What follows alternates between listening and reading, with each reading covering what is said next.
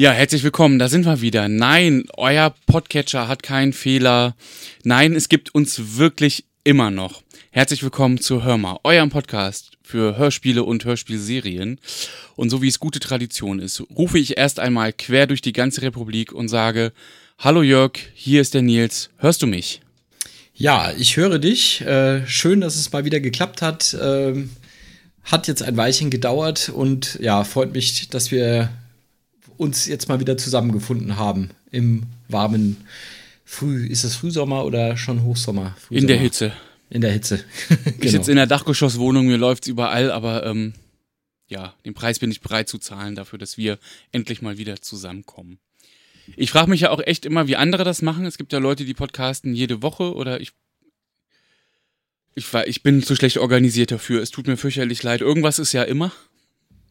Ähm, und die versprechen in jeder Folge, es wird besser. Ähm, versprechen wir dieses Mal wieder und ihr guckt einfach, ob es klappt. Vielleicht.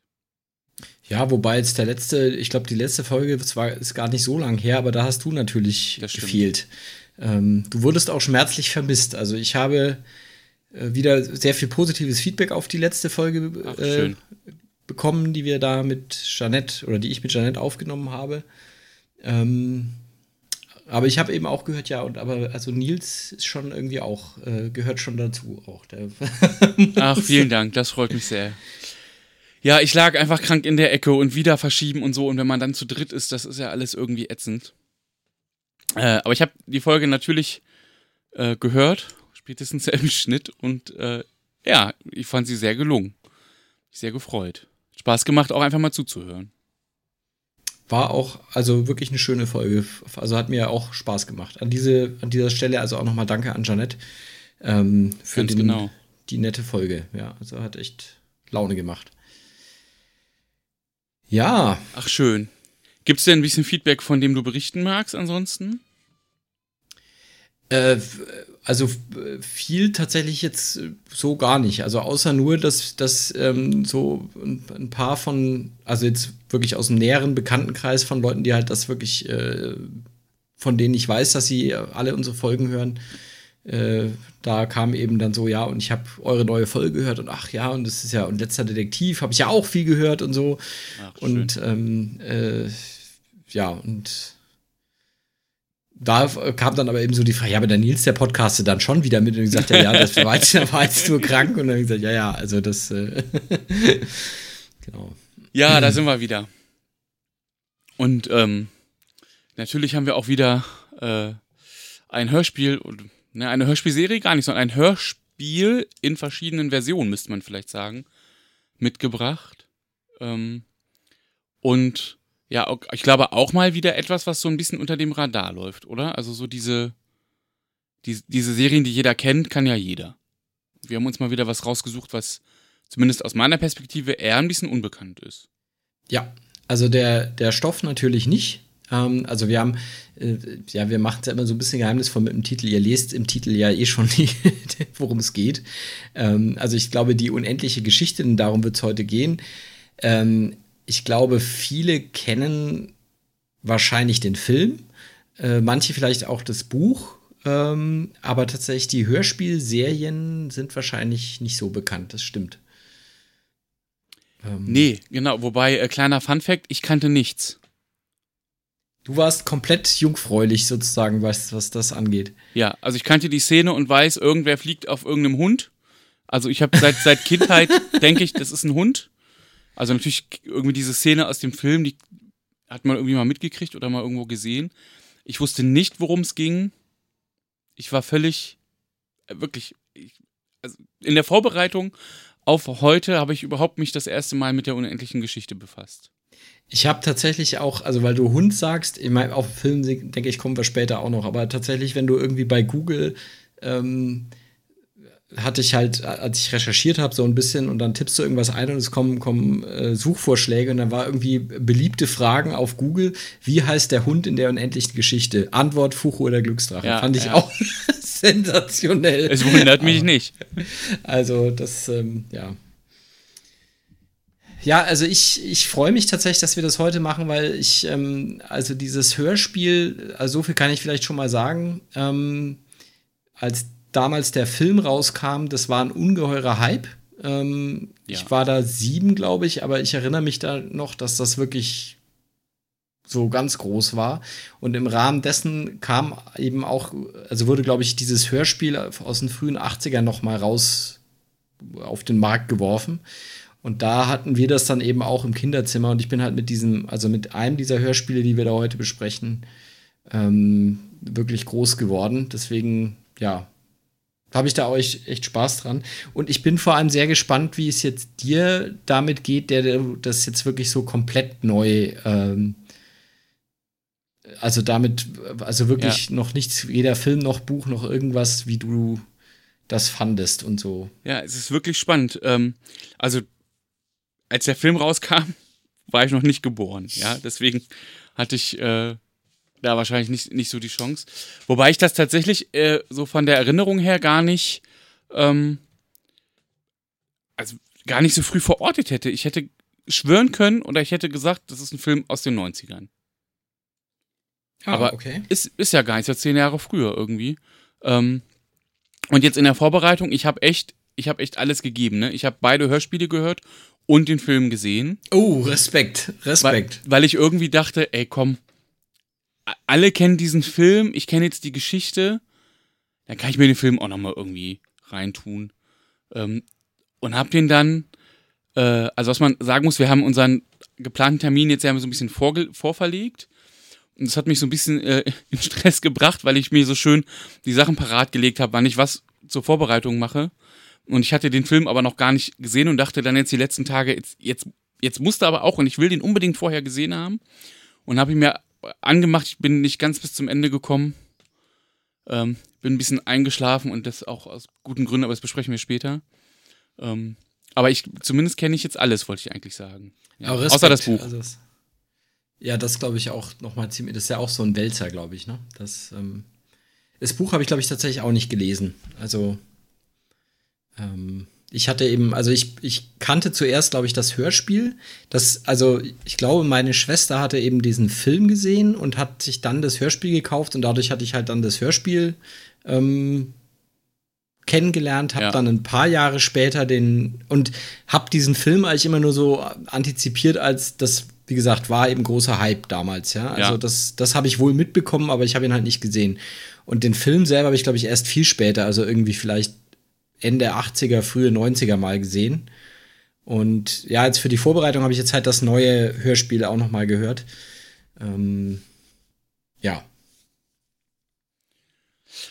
Das, ja, es ist wirklich, also auch gerade der Vergleich zwischen, zumindest, ich finde, allein der Vergleich zwischen den beiden Hörspielen und, ähm, und dann gerade auch zum Film, der lohnt sich schon. Es ist, ähm, ist sehr, also ich fand es unheimlich spannend, da irgendwie drauf zu gucken und mal zu sehen, wie, also wie krass unterschiedlich die einfach sind. Ja, ja.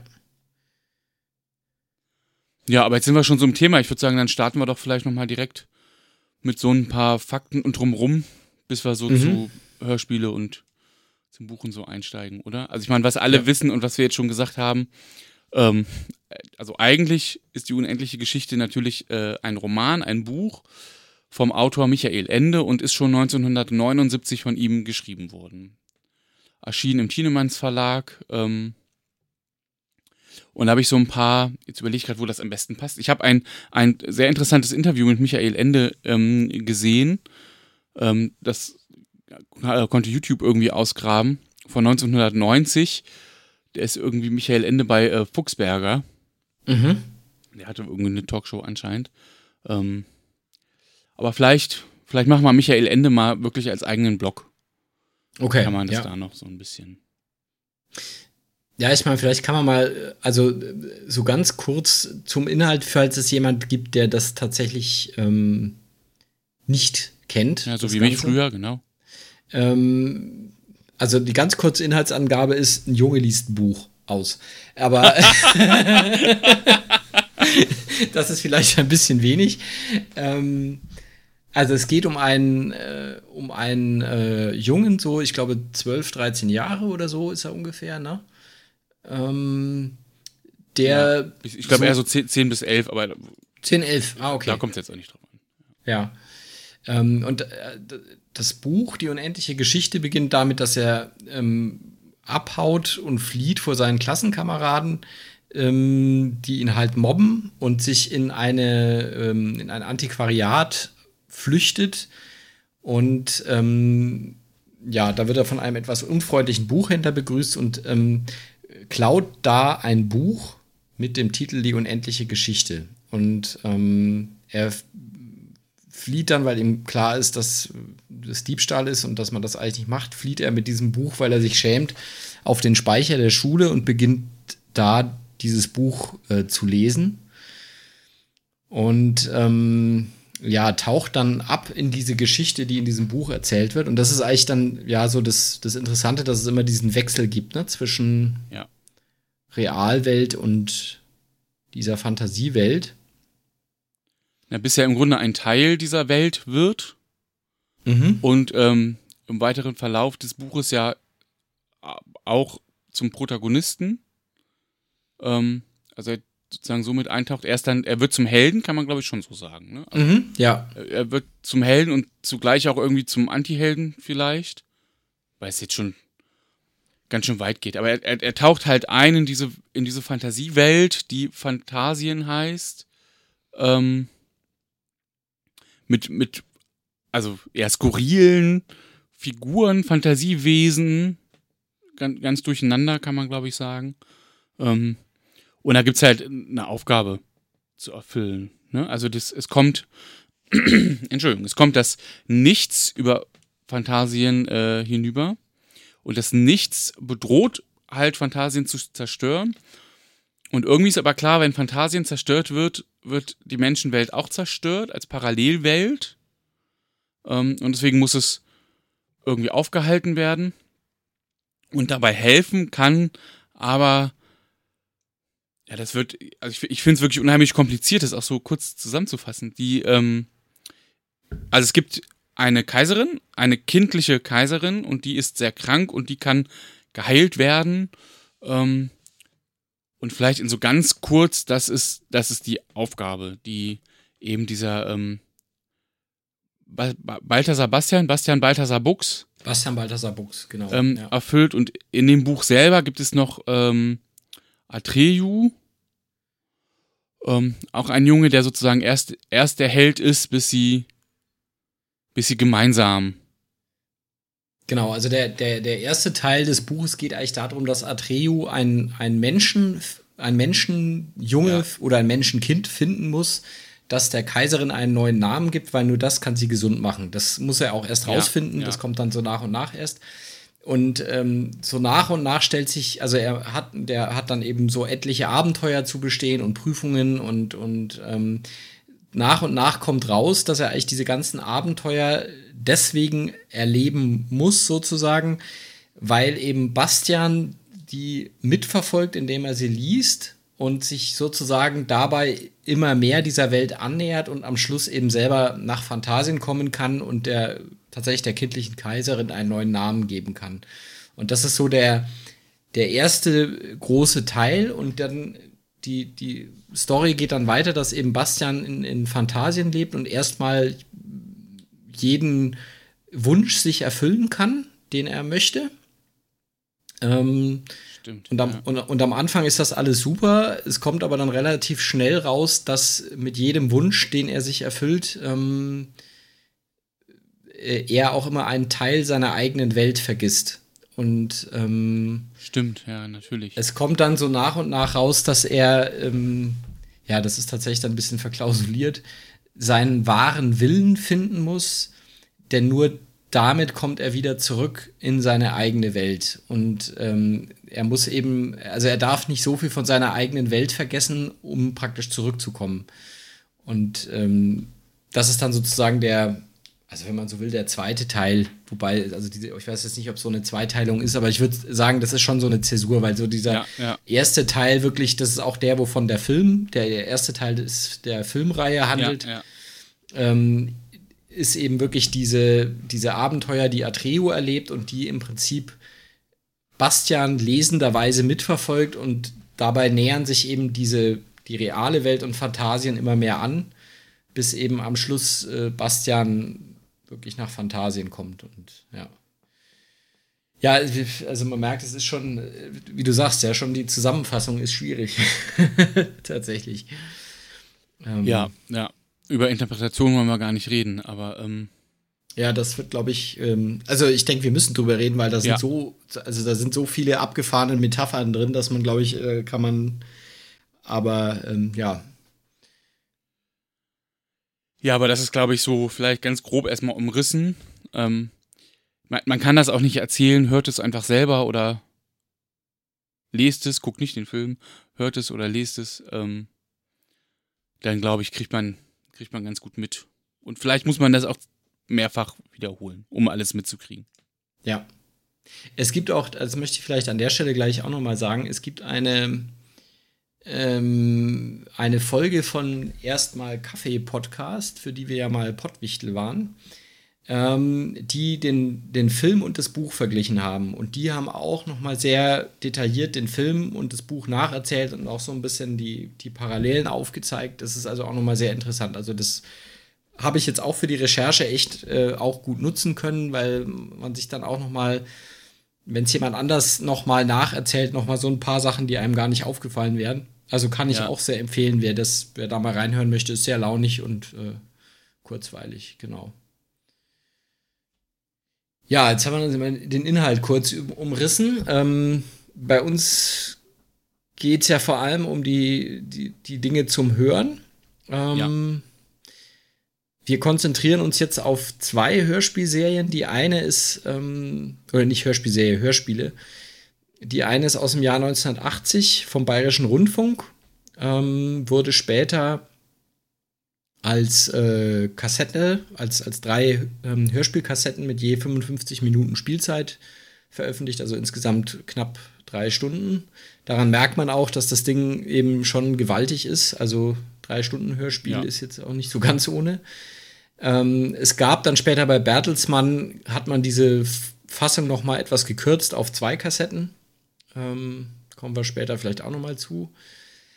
Dann gab es 2008 ein Hörbuch gelesen von Rufus Beck. Da gehen wir jetzt aber, glaube ich, nicht näher drauf ein, weil das halt einfach wirklich das Buch einfach ja. vorgelesen ist. Ähm, und schließlich gab es 2014 eine neue Produktion vom WDR. Ähm, deutlich länger, also 270 Minuten. Äh, und die wurde jetzt eben auch mit dem Deutschen äh, Hörspielpreis 2016 äh, ausgezeichnet. Also genau, das ist so. Und wir werden uns also, denke ich, vor allem jetzt auf das Hörspiel von 1980 und das von 2014 ja. konzentrieren. Ja, wie gesagt, ich habe dieses ähm, ganz interessante Interview von oder mit Michael Ende ähm, gehört und da auch so, ähm, also verschiedene Schnipsel immer noch mal gesehen oder auch ähm, relativ viel Zitate immer mal gelesen und das fand ich total spannend, ähm, weil natürlich sich immer ganz viel bei ihm um die unendliche Geschichte irgendwie dreht. So, also in allen Interviews, egal worum es geht, er immer gibt es irgendwie Fragen dazu, weil es wobei da streiten sich ja auch die Leute drum, ob, ob es ob das sein größtes Werk ist oder das bedeutendste Werk. Ist auch möchte ich mir gar nicht anmaßen irgendwie zu entscheiden, auf jeden Fall ein, großes Werk. Ich glaube, das ist ja, ne? Und eins, was was viel Diskussion auf jeden Fall hervorgerufen hat. Was, was da sehr deutlich wurde, ist, dass äh, Michael Ende nicht in irgendeine Schublade zu stecken ist. So, also dass der nicht, also habe ich heftigste Diskussion auch drüber gelesen. Ähm, schreibt er jetzt Science Fiction, Fantasy, schreibt er ein Märchen, wie ist das? Ähm, und er selber sagt aber, jeder Stoff muss einfach auch in einem anderen Tonfall erzählt werden.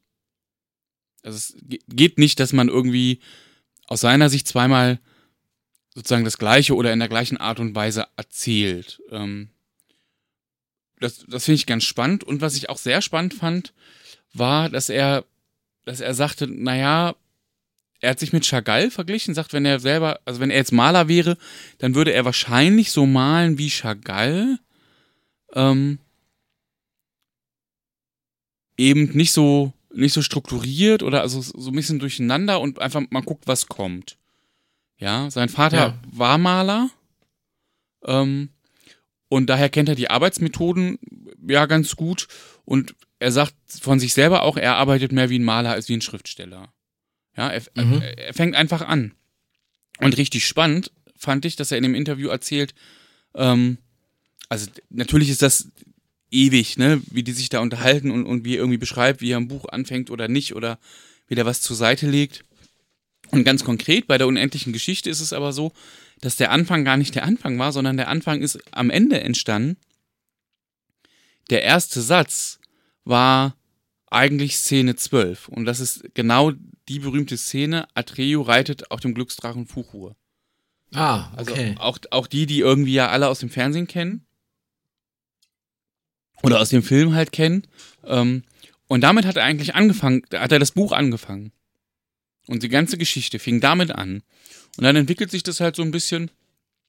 Und naja, ich glaube, ich glaube, so ein bisschen verrückt musste halt auch im positiven Sinne verrückt, ja, musste im Kopf halt irgendwie auch sein, um daraus dann eine Geschichte hinzukriegen. Und man hat halt geschrieben, der sozusagen alles, was davor war, und das ist ja eine ganze Menge, ist halt später entstanden. Es ist auch, glaube ich, also bei, bei den, es gibt ja so drei große Kinder- und Jugendbücher von ihm, also Jim Knopf, äh, Die unendliche Geschichte und Momo, würde ja. ich sagen, sind so die. Und bei all diesen Büchern äh, ist er auch tatsächlich immer so ein, so ein gewisser, also sehr viel Metaphorik und, und ähm, so hintersinnige Ideen dabei. Also es sind alles Kinderbücher, aber wenn ich jetzt also an Momo zum Beispiel denke, da steckt halt sehr viel Symbolcharakter ja. drin, ne? Also auch mit diesen, ich weiß nicht, mit den grauen Herren, die ja, die Zeit total. stehlen und, und ja. den äh, wiederum, dass der sozusagen der äh, der, wie heißt der damals, der Professor, nee, ähm, ja, schon wieder vergessen, wie der in, in, Momo heißt, aber dass der halt wiederum in einem Haus wohnt, in dem es lauter Uhren gibt und so, ja. ja. ja. Hora, Hora. Ja, natürlich, ich, natürlich. Genau. Ja. Ähm, also da steckt immer sehr, sehr viel so an, an Mehrdeutigkeiten drin, die als Kind ist es einfach unterhaltsam, die man aber als Erwachsener dann nochmal, also da gibt es sehr viel zu entdecken. Ich glaube, das ist bei der unendlichen Geschichte, hat er das auf die Spitze getrieben. Also da sind wirklich ganz viele so Sachen drin, wo ich denke, also da. Ich habe tatsächlich ein, ein Interview ge gehört, ähm, wo man so, also wo es dann so um die Frage ging, welches Buch ist so das bekannteste. Und da hat eine, eine Kritikerin tatsächlich gesagt, also bei der unendlichen Geschichte ist ihr das zu viel, weil das so überladen ist an hm. Äh, Völkern und äh, Figuren und Orten und Landschaften und alle haben dann immer irgendwie noch eine tiefsinnige Bedeutung. Und da hat sie gesagt, das hat sie erschlagen, ja, so. Ähm, weil er eben auch versucht hat, mit der unendlichen Geschichte so ein so ein großes Fass aufzumachen, ne? So eine, ja. eine, ähm,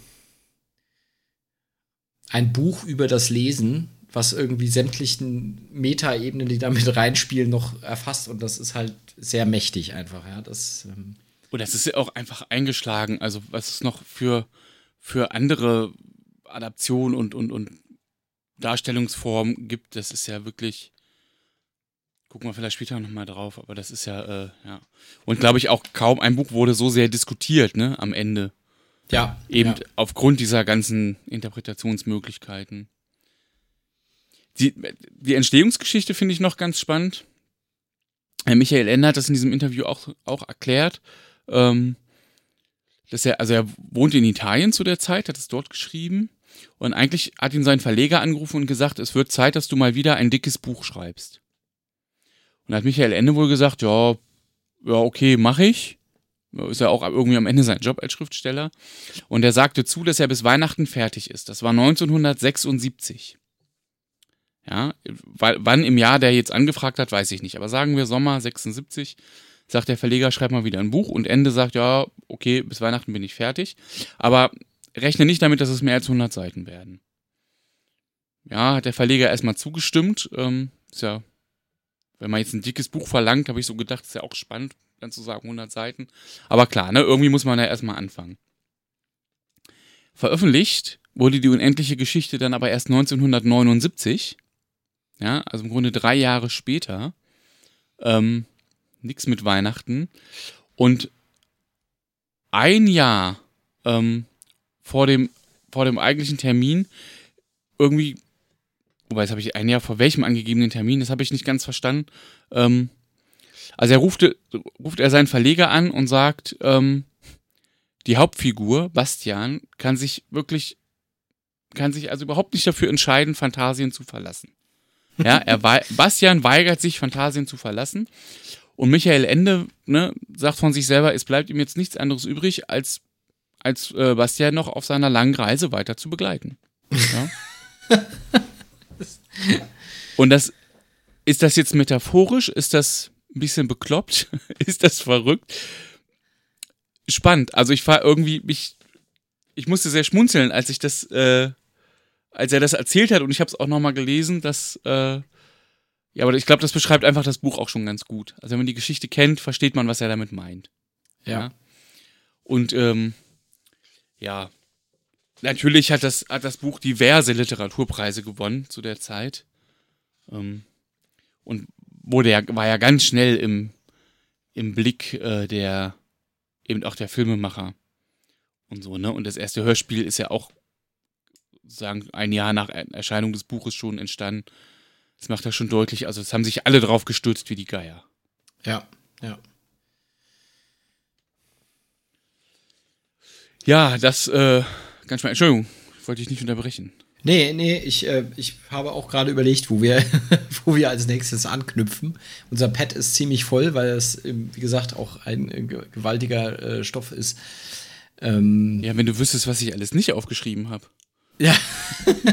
das, also es ist. Ähm also ganz, ganz spannend fand ich vielleicht, um, um da nochmal so ein bisschen anzuknüpfen, so ein bisschen zu gucken, gibt es noch was Allgemeines jetzt zu, zu, de, zu, dem Buch an sich, zu der Geschichte an sich. Ähm also ich habe eine, eine kurze Beschreibung gefunden, äh, die, die möchte ich kurz zitieren, weil das wirklich ja, irgendwie bringt es auf den Punkt und, und man muss es aber auch mehrfach hören, um zu verstehen. Also das Werk ist ein zugleich märchenhafter, fantastischer und romantischer Bildungsroman. Also ein Märchen, fantastisch, es ist auch romantisch und ein Bildungsroman. Gehört zu den neun Klassikern der Kinder- und Jugendliteratur. Ähm, ich weiß nicht, wer welches Buch mal geschafft hat, so betitelt zu werden. Ja. Ich, äh, Bildungsroman habe ich tatsächlich auch gelesen und musste dann erst mal googeln, was der Bildungsroman ist. Also meine, meine DeutschlehrerInnen werden mich hassen, wenn ich das jetzt so sage, aber ich wusste tatsächlich nicht, was ist eigentlich ein Bildungsroman. Ähm, ja, dann nimm uns mal mit, weil ich glaube, definieren könnte ich das jetzt auch nicht. Äh, ob ich es definieren kann, weiß ich auch nicht. Also ich glaube, es geht also jetzt, wie gesagt, jetzt werden wahrscheinlich, das ist jetzt vorsichtig, aber ich glaube, es geht in einem Bildungsroman tatsächlich immer um die Herausbildung einer Persönlichkeit oder eines einer Figur, ja, also die so, ah. wobei ich, also genau weiß ich auch nicht, weil ja, also es gibt ja auch den Entwicklungsroman, das, ich weiß zum Beispiel nicht, wie man das jetzt abgrenzt voneinander. Vielleicht müssen wir da noch mal irgendwie jemanden fragen, der sich damit auskennt. Ich kann das ja mal mitnehmen für das nächste Mal. Ähm, also jedenfalls glaube ich, die, also weil ja Bastian tatsächlich so eine Entwicklung durchmacht. Ne? Der ist ja. Ähm, ja, ja, doch, das trifft schon, ja. Und das ist ja so eine Art Erwachsenwerden gewissermaßen, ne? weil er ja ähm, er, er fängt ja so als, als also das geht ja los, dass er ein, Kind ist, was ein bisschen, ja. Na, im Buch wird er im Grunde als klassisches Mobbing-Opfer, würde man heute vielleicht sagen, genau, auch bezeichnet. Ja. Ne? Also eigentlich ist er der elfjährige, etwas pummelige, der sowieso gerne liest und halt so ganz anders als die Haut drauf, Haudegen in seiner Klasse. Ja.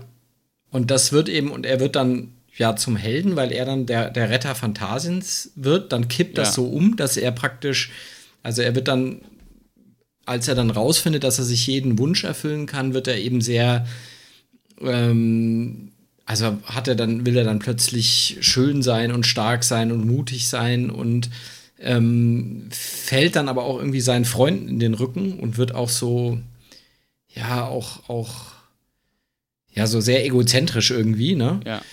Und ähm, erst so ganz zum Schluss des Buches wandelt sich das wieder und das ist dann, ähm, ja, er kommt dann, also er bringt es dann so wieder in Einklang sozusagen und äh, dann ja, ist sozusagen, ja.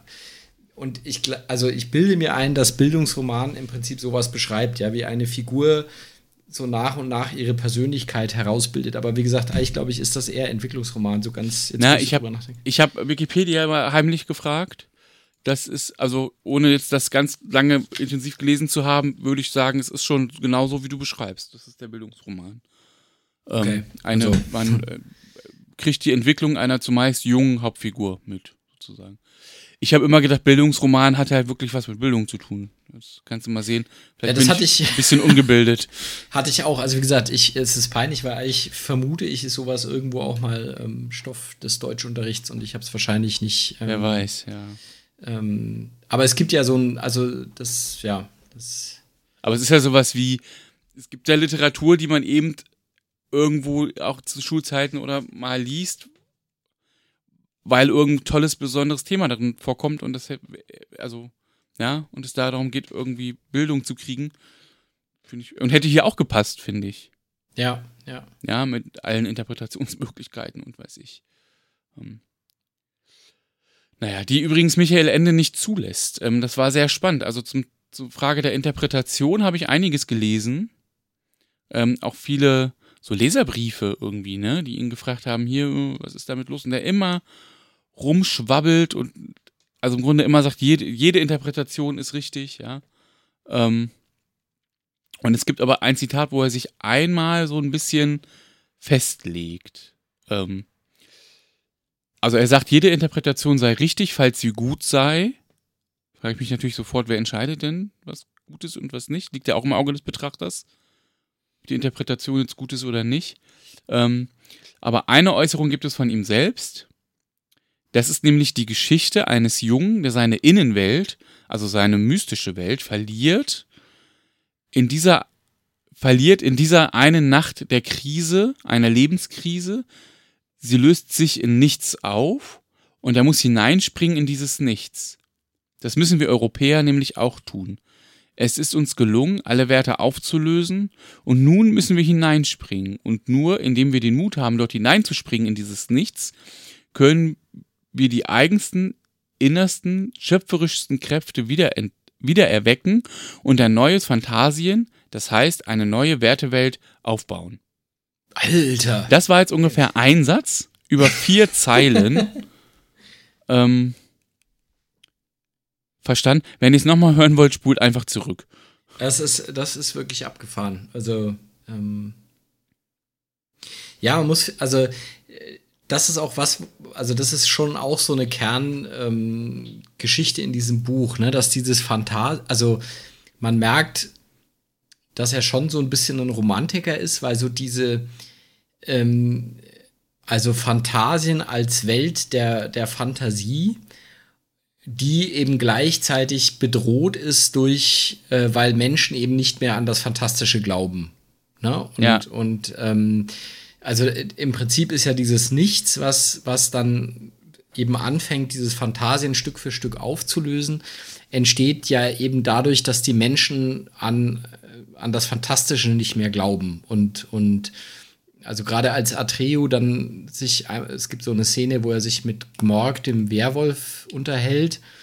Also eine der, finde ich, eine der coolsten Szenen, sowohl im Hörspiel als auch im Film. Das ist un unfassbar, ähm, weil, also da erzählt Gmorg im Prinzip über Fantasien aus seiner Sicht und, und über die ähm, Figuren Phantasiens und, und sagt dann, wisst ihr, wie man euch Fantasia außerhalb Phantasiens nennt? Ihr seid Lügen, Wahnideen in den Köpfen der Menschen, die die Menschenwelt krank machen und so. Also, und das ist natürlich, das kommt dann später auch raus. Also, Gmorg erzählt ihm das halt aus einer verbitterten Perspektive, die auch nicht richtig ist, ne? Aber man merkt schon, dass das so, also, dass so Endes These so ein bisschen ist, dass eben so die Menschen aufgehört haben, ans Fantastische zu glauben und es immer weniger tun. Und ähm, ja, dass das eben praktisch nur in, und, und Bastian umgekehrt wird dargestellt als ein Junge, der eben sehr viel träumt und Ja. Einhörner malt und, und ähm, sowas, ja. Und dass das halt so die, also die, die Zukunft gehört so ein bisschen den Träumern und, und Fantasten. Und das war tatsächlich auch, wenn ich mich richtig erinnere, so ein Kritikpunkt am Buch, dass also manche Leute gesagt haben, das ist halt, also das ist halt irre, irrationale Spinnerei, ja, so, so, so ist das Leben nicht, ja, so, ähm, man kann sich halt nicht einfach komplett aus Fantastische berufen, Ja. ja. Ähm, ja, fand ich jetzt ehrlich gesagt nicht, aber es stimmt schon, es ist so, diese, diese Grundthese ist schon da, ne, dass so alles, ähm, Naja, du hast bis, also ich glaube, der, der Autor ist aber einfach auch, der ist selber halt auch so einer, der halt so sehr, also hören wir diese, diese, diese, ähm, die, die, die Interpretation gerade, ja, dieses ganze, es gibt keine Interpretation, also er muss doch wissen, was er sich damit gedacht hat. Ja, ja. Also mir ist beim Hören des, ähm, des neuen Hörspiels das nochmal aufgefallen, dass ähm, bei dieser Szene mit ähm, Engelbuk und Urgel, die es in, im alten Hörspiel übrigens nicht gibt, beziehungsweise da ist es nur eine einzelne Figur, Mhm. aber sowohl im Film als auch im, in dem zweiten Hörspiel und natürlich auch im Buch kommen die vor. Ja. Also die Szene ist, es, äh, Atreu ähm, muss eben durch ein ähm, durch so ein Portal laufen, wird, wird aber kurz vorher ähm, schwer verwundet. Da unterscheiden sich Film und Buch ein bisschen. Also im Der Film Buch wird- unterscheidet sich bei allem vom Film. der unterscheidet, genau, unterscheidet sich bei allem. Ist auch e- erstmal eigentlich irrelevant. Also er wird jedenfalls schwer verwundet gefunden und wird eben von einem so einem älteren Ehepaar, eben Engelbuk und Urgel, ähm, gesund gepflegt. Und während sie eben so eine Heilerin ist, die ihm irgendwie ein, ein Medizin gibt und ihn versorgt und ähm, was weiß ich, ist der andere im Prinzip so eine Karikatur von so einem Wissenschaftler, der so sein ganzes Leben stimmt. der Erforschung dieses Portals gewidmet hat und dann auch immer, und wenn sie dann sagt, ja, der Junge muss aber erstmal gesund werden und so, dann sagt er immer, nein, er muss alles über das Portal wissen, sonst überlebt er es nicht, wenn er da durchgeht und so, ja, und ich habe äh, mein Junge, du hast hier den, den größten Forscher, der dieses Portal ähm, und ich habe 30 Jahre meines Lebens habe ich dieses Portal erforscht und ähm, und am Schluss ist es dann sogar so, dass, glaube ich, dieses Portal durch, durch das Nichts aufgelöst wird. Also das kommt, glaube ich, im Film auch nicht vor, sondern nur im Hörspiel und im Buch. Aber letztendlich wird dann, also ist halt diese ganze wissenschaftliche Arbeit von diesem Ja. ist halt beim Teufel. Und das ist mir äh, früher nicht aufgefallen, eben weil es im Ursprungshörspiel auch nicht auftaucht und im Film wird es ja auch nur so angerissen.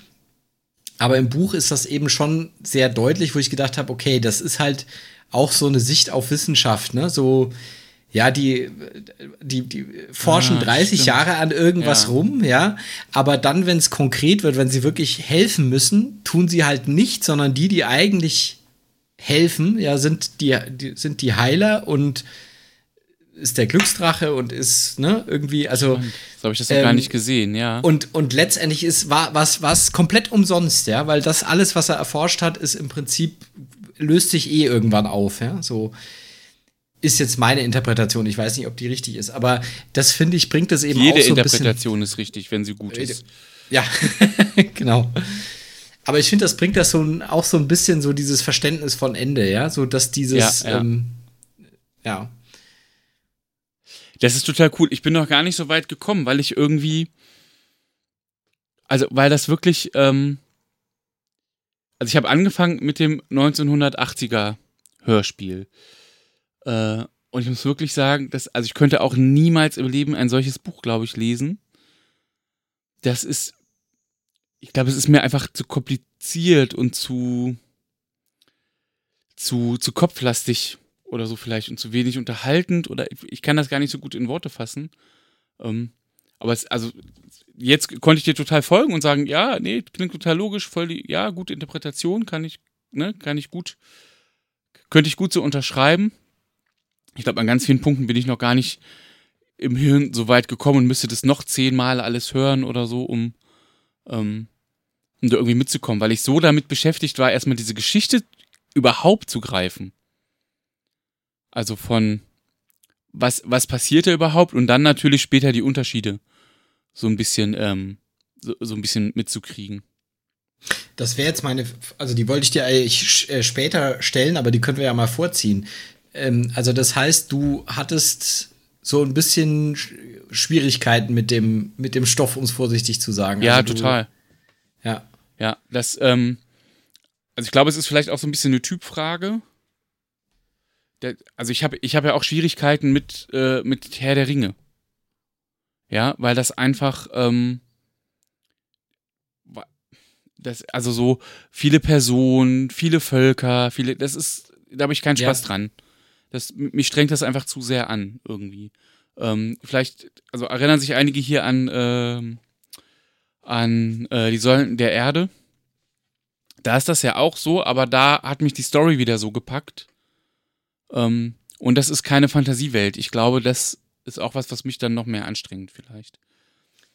Beim 80er-Jahre-Hörspiel hat mir gefehlt, also wie gesagt, damit habe ich ja angefangen, hat mir der Erzähler gefehlt, der alles erzählt. Mhm. Also der oder der so, der auch so Lücken schließt, die ich mir selber sonst irgendwie oder so Verknüpfungen, die ich mir selber sonst irgendwie machen müsste. Also da, da stehe ich, glaube ich, so ein bisschen auf diese, ich weiß nicht, auf den Benjamin Blümchen Erzähler, der sagt, und jetzt geht Benjamin die Straße runter und an der Ecke trifft der Otto. Ja, irgendwie so. Ähm, ich glaube, das hilft mir. Das, ja. Und, und was ich natürlich später mitgekriegt habe, also das, äh, und das wird ja jetzt schon allein durch die Spielzeit deutlich, dieses ältere Hörspiel ist natürlich, ähm, ist ja einfach wirklich stark gekürzt und die, die Handlung ist nicht falsch und oder so, sondern es ist ja einfach gerafft. Ja. Also es ist das, das was vorkommt, ist, ist über, ist im Grunde überall gleich. Ja, aber ähm, ich war dann später, später überrascht, dass bei dem, bei dem zweiten Hörspiel dachte ich, oh, der muss da mal zur Lala kommen. Wann kommt der denn da mal hin? Und das ist halt im, in dem älteren Hörspiel schon ganz schnell. Beim späteren passiert halt vorher ganz viel. Ja. Das, und das, ich war einfach damit beschäftigt, das auf Kette zu kriegen.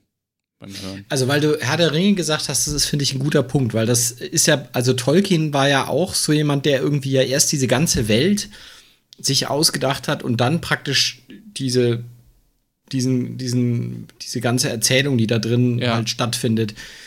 Und das ist, glaube ich, also finde ich, ist bei der unendlichen Geschichte ähnlich. Also er verwendet unheimlich viel Zeit, um halt diese Welt in sich schlüssig oder ja, halt ja. auch nicht schlüssig, aber halt so zu beschreiben.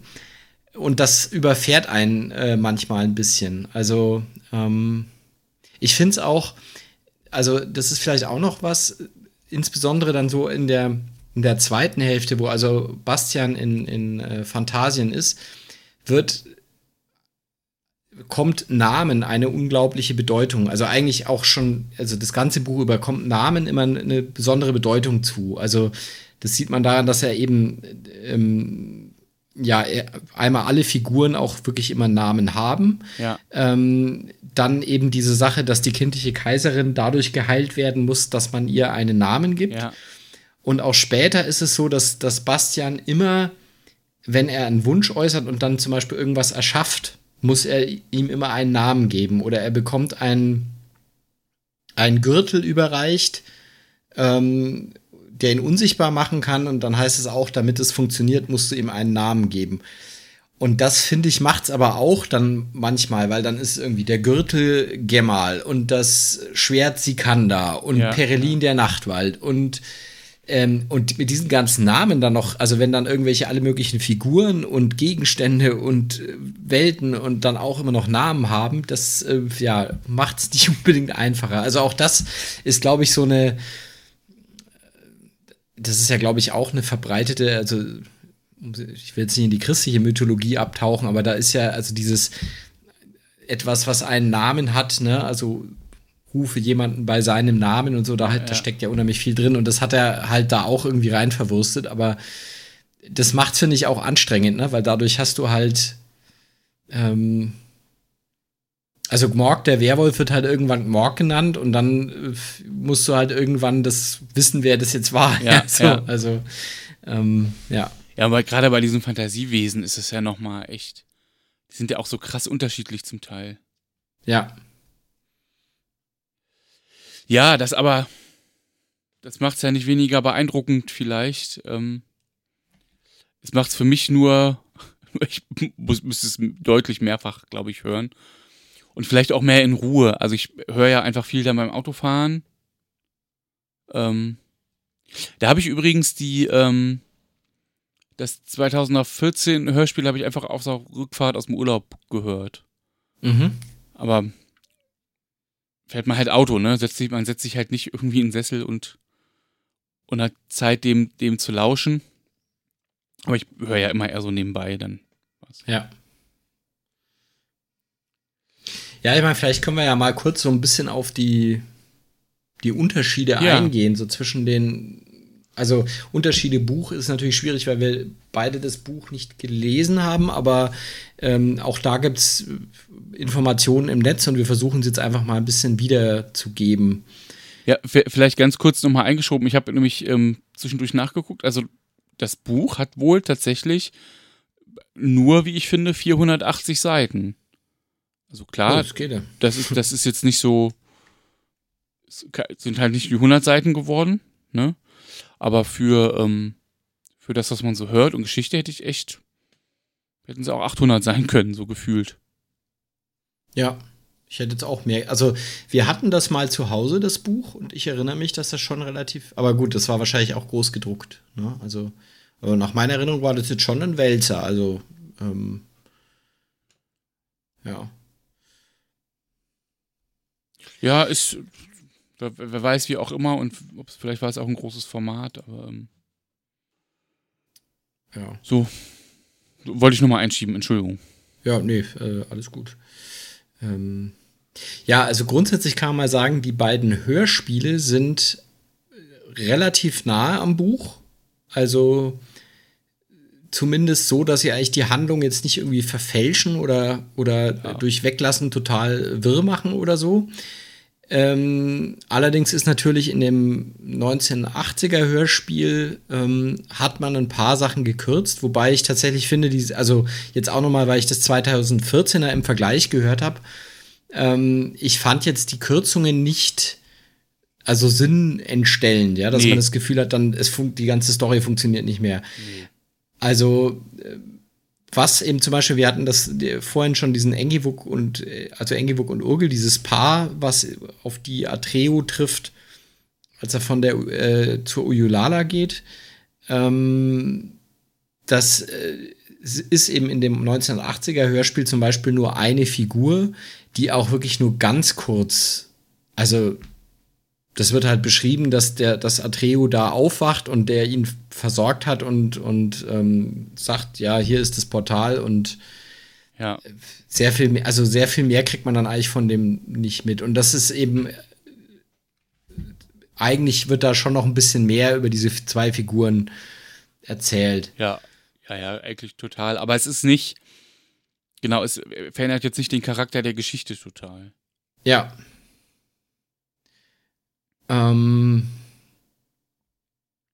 ja, bei, bei den Toren, ne, da ist ja auch ein bisschen. Da fehlen ein paar Sachen, genau. Da kommt er, eigentlich muss er durch, durch drei magische Tore gehen. Und um zur Yolala zu kommen und im, im, in dem 1980er Vorherspiel geht er da direkt einfach durch ja. ein Tor und ist dann da, genau. Ähm, was da auch fehlt, ähm, oder kommt das erst später? Nee, ich glaube, das kommt da schon. Ähm, das ist wiederum was, was im Film vorhanden ist und eben in der Version von ähm, 2014 auch, aber eben in dem alten Hörspiel fehlt. Es gibt eine Szene, wo also dieser, ähm, dieser Zweisiedler, Paar oder dann eben die eine Figur warnt ähm, Atreo noch, dass irgendwie ein Tor das gefährlichste ist, weil er da direkt sein, sein Innerstes sieht und ja. dass es halt viele Leute nicht aushalten und, und äh, wahnsinnig werden. Und das ist tatsächlich eine Szene, die ich schade finde, die in dem Hörspiel fällt, weil ähm, da geht Atreo auf ein, auf ein Tor zu und sieht plötzlich Bastian. Und in dem Moment sieht Bastian Atreo. Und sie merken beide in dem Moment, ja. dass sie also verbunden sind. Und, und Bastian kriegt einen Schreck und Atreo kriegt einen Schreck. Und ich finde das eigentlich eine Schlüsselszene, weil es da zum ersten Mal man merkt, dass sich eben die reale Welt und Fantasien annähern. Und das, ne, also dass sich, also durch das Lesen von Bastian er plötzlich Atreo halt für einen Moment sehen kann. Ja, und Atreo, ja. Bastian auch. Und das, äh, wie gesagt, fehlt leider in dem Hörspiel komplett. Also das, äh, ja. Ich glaube, das ist eins von diesen Toren tatsächlich. Von diesen drei ja, magischen Toren, ja. Ja, du hattest schon gesagt, ne, im Grunde der Werwolf Gmorg taucht im Grunde an einer ganz anderen Stelle auf als, als in der Buchvorlage. Also es viel, taucht viel später auf als im Buch, in dem ähm, in der Hörspielfassung. Aber das, ich weiß gar nicht, ich glaube, da gibt es mehrere, oder? Die, das erinnere ich gar nicht so genau, aber die, ähm, die ein bisschen später auftreten. Oder anders? Ja, also bei Gmorg ist es eben so, dass man, glaube ich, im, im, also im Buch und auch in der 2014er Fassung und auch tatsächlich wieder im Film gibt es immer so kurze Szenen, wo man, wo man so Einschübe, wo erzählt wird, dass dieser Werwolf Atreu ja. jagt. Und hm, in dem Hörspiel von 1980 fehlt das alles und er sagt das dann, glaube ich, nur. Er sagt irgendwie, dass er ihn seit der Anfang der Suche verfolgt und dann irgendwann seine Fährte verloren hat. Ähm, im, und also im, im, im Buch gibt es eben immer so kurze Einschübe, wo beschrieben wird, wie Gmorg ihm, ihm praktisch hinter ihm her ist. Und das ist, glaube ich, auch im Film gibt es auch immer so Sequenzen, ja. wo man dann so ihn durch den durch Wald rennen sieht oder also du siehst halt irgendwas äh, so ein bisschen wie Blair Witch Project, wackelige Kamera durch irgendwelche Büsche. Ja, ja, genau, genau. Also, ja. Wobei das ja eigentlich ganz pfiffig ist, sowas dann so zu kürzen und halt sozusagen in dem, in dem Auftritt dann zu sagen, ich verfolge die schon die ganze Zeit. Du musst ja irgendwie auf diese Kassettenlänge kommen. Ja, ne? ja. Also es ist ja klar, oder du machst halt zwölf Kassetten draus, aber das wollte ja auch keiner wahrscheinlich zu der Zeit, zu Recht. Ja. Also ich finde auch, die Kürzungen sind okay. Also, wie gesagt, so ein paar Sachen hätten sie noch ein bisschen klarer gemacht, aber ich finde jetzt, ich finde jetzt nicht, dass es so ist, dass man noch nichts mehr kapiert oder sowas. Das, ähm Nee. Also dann in der, in dieser Bertelsmann zwei Kassettenfassung musste natürlich nochmal deutlich was gekürzt werden, die wäre nochmal sehr spannend. Ähm da, da ist es auch, glaube ich, tatsächlich, also die habe ich nicht gehört, aber da ist es tatsächlich dann schwierig, weil ja. man, also die haben zum Beispiel da die komplette Szene mit der uralten Morla weggelassen. Also es gibt, für die, die jetzt den Stoff wieder nicht kennen, es gibt eine Szene, in der Atreu ähm, zur, zu einer, einem uralten Lebewesen, das älteste in Phantasien, sagt man. Ja, das ist im Grunde seine erste Aufgabe, glaube ich, ne? Genau, ja. Geht eben zu, zu dieser, das ist eine Schildkröte und die heißt eben Morla. Und ähm, Morla ist nicht besonders gesprächig und eigentlich auch genervt, dass, ja, da irgendwie, ja. dass er sie nicht in. Aber sie verrät ihm dann zumindest, dass ähm, er eben einen, jemanden finden muss, der der kindlichen Kaiserin einen neuen genau. Namen geben kann. Und diese Szene haben sie in der Bertelsmann-Fassung gestrichen, was natürlich dazu führt, dass es dann irgendwann sagt halt Atreo plötzlich, ähm, nämlich bei der Uyulala, ich muss irgendwie jemanden finden, der der kindlichen Kaiserin einen neuen Namen gibt. Aber als Hörerin weiß man nicht warum. also es ja. ist irgendwie ist ein bisschen schwierig. Naja, und da ist doch aber auch, ich meine, ähm, muss er nicht um zur oder verwechsel ich das, um zu uralten Mauler zu kommen, durch die Sümpfe der Traurigkeit, wo er auch sein Pferd verliert und so? Ja, ja. Also da ist einfach, und das Pferd sein super bester Freund und das ist aber, wird von der Traurigkeit aber übermannt und geht dann da unter und so. Das, ähm, also da passiert ja schon auch einfach eine ganze Menge. Ich glaube, das ist, also der, der Tod von seinem Pferd ist da schon dabei, aber das, aber wie gesagt, die, die ganze Szene mit der uralten Morla fehlt eben. Und das ist halt schon eine Schlüsselszene, weil sie ihm im Prinzip ja sagt, was er, was er suchen muss. Und ja. ähm, das ist so ein bisschen. Ja.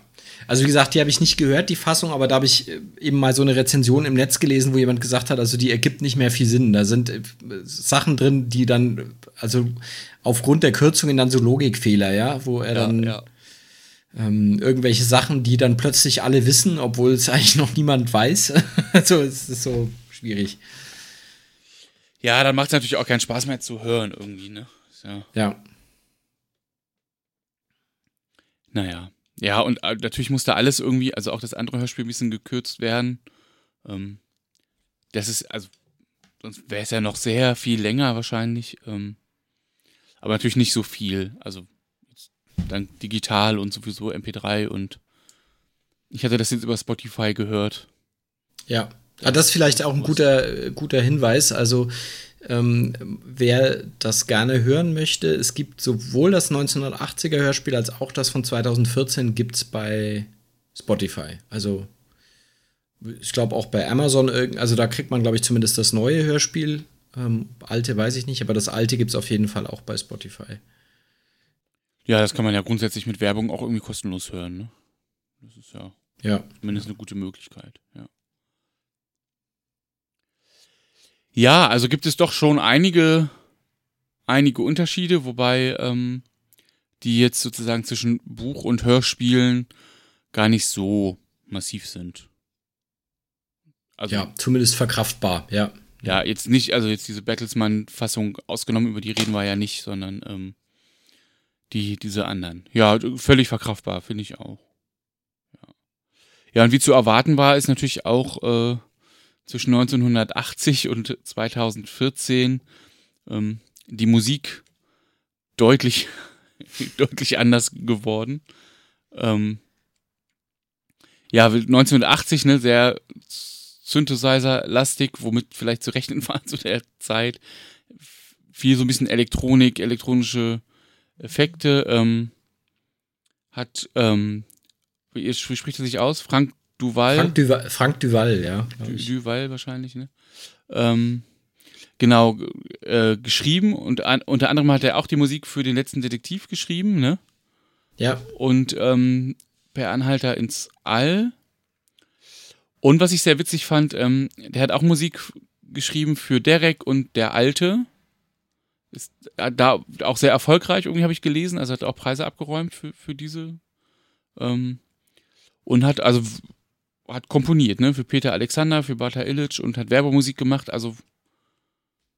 Der war schon, große Nummer. War schon bekannt. Ich glaube, der, der gilt als, äh, hat auch so als Spitzname der Krimi-Komponist oder so, weil der halt wirklich für diese ganzen deutschen Krimiserien äh, Musik gemacht hat.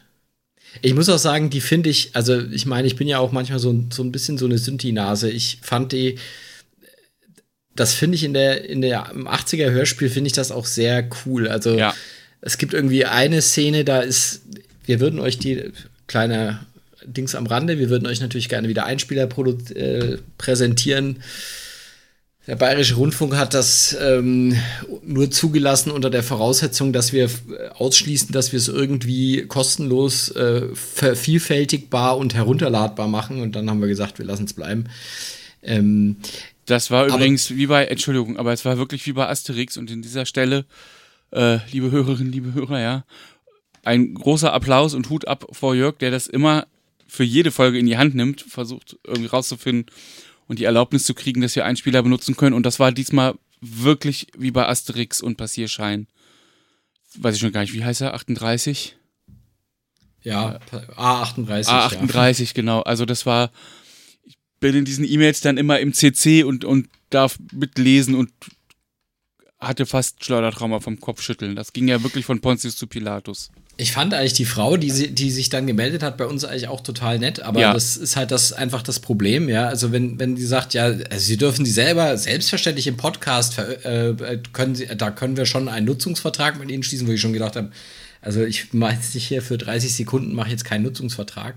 Aber das dann halt kam mit von wegen, ja, aber zum Download dürfte sie es dann nicht anbieten. Und ich gesagt, das ist schwierig bei einem Podcast. Also das äh, ähm, Ja, witzig, dass naja. die Leute auch alle wissen dann, also müsst ihr doch mal langsam wissen, was ein Podcast ist, ja. Also meine Güte. Ja, es ist. Naja. Ähm, aber also jedenfalls, es gibt eben, die hätte ich euch jetzt gerne präsentiert. Es gibt irgendwie so eine, das ist die Szene, wo, wo Bastian die, das Buch klaut. Und da gibt es so eine kurze Synthesizer-Sequenz, die ich großartig finde. Also da ist, da sagt dann irgendwie der Erzähler, ähm, Bastian sah sich noch einmal um, äh, ob er nicht beobachtet würde. Dann versteckte er das Buch unter seiner Jacke, ähm, schloss leise die Tür. Ähm, erst dann begann er zu rennen. Und in dem Moment kommt dann so eine treibende, so, also finde ich großartig.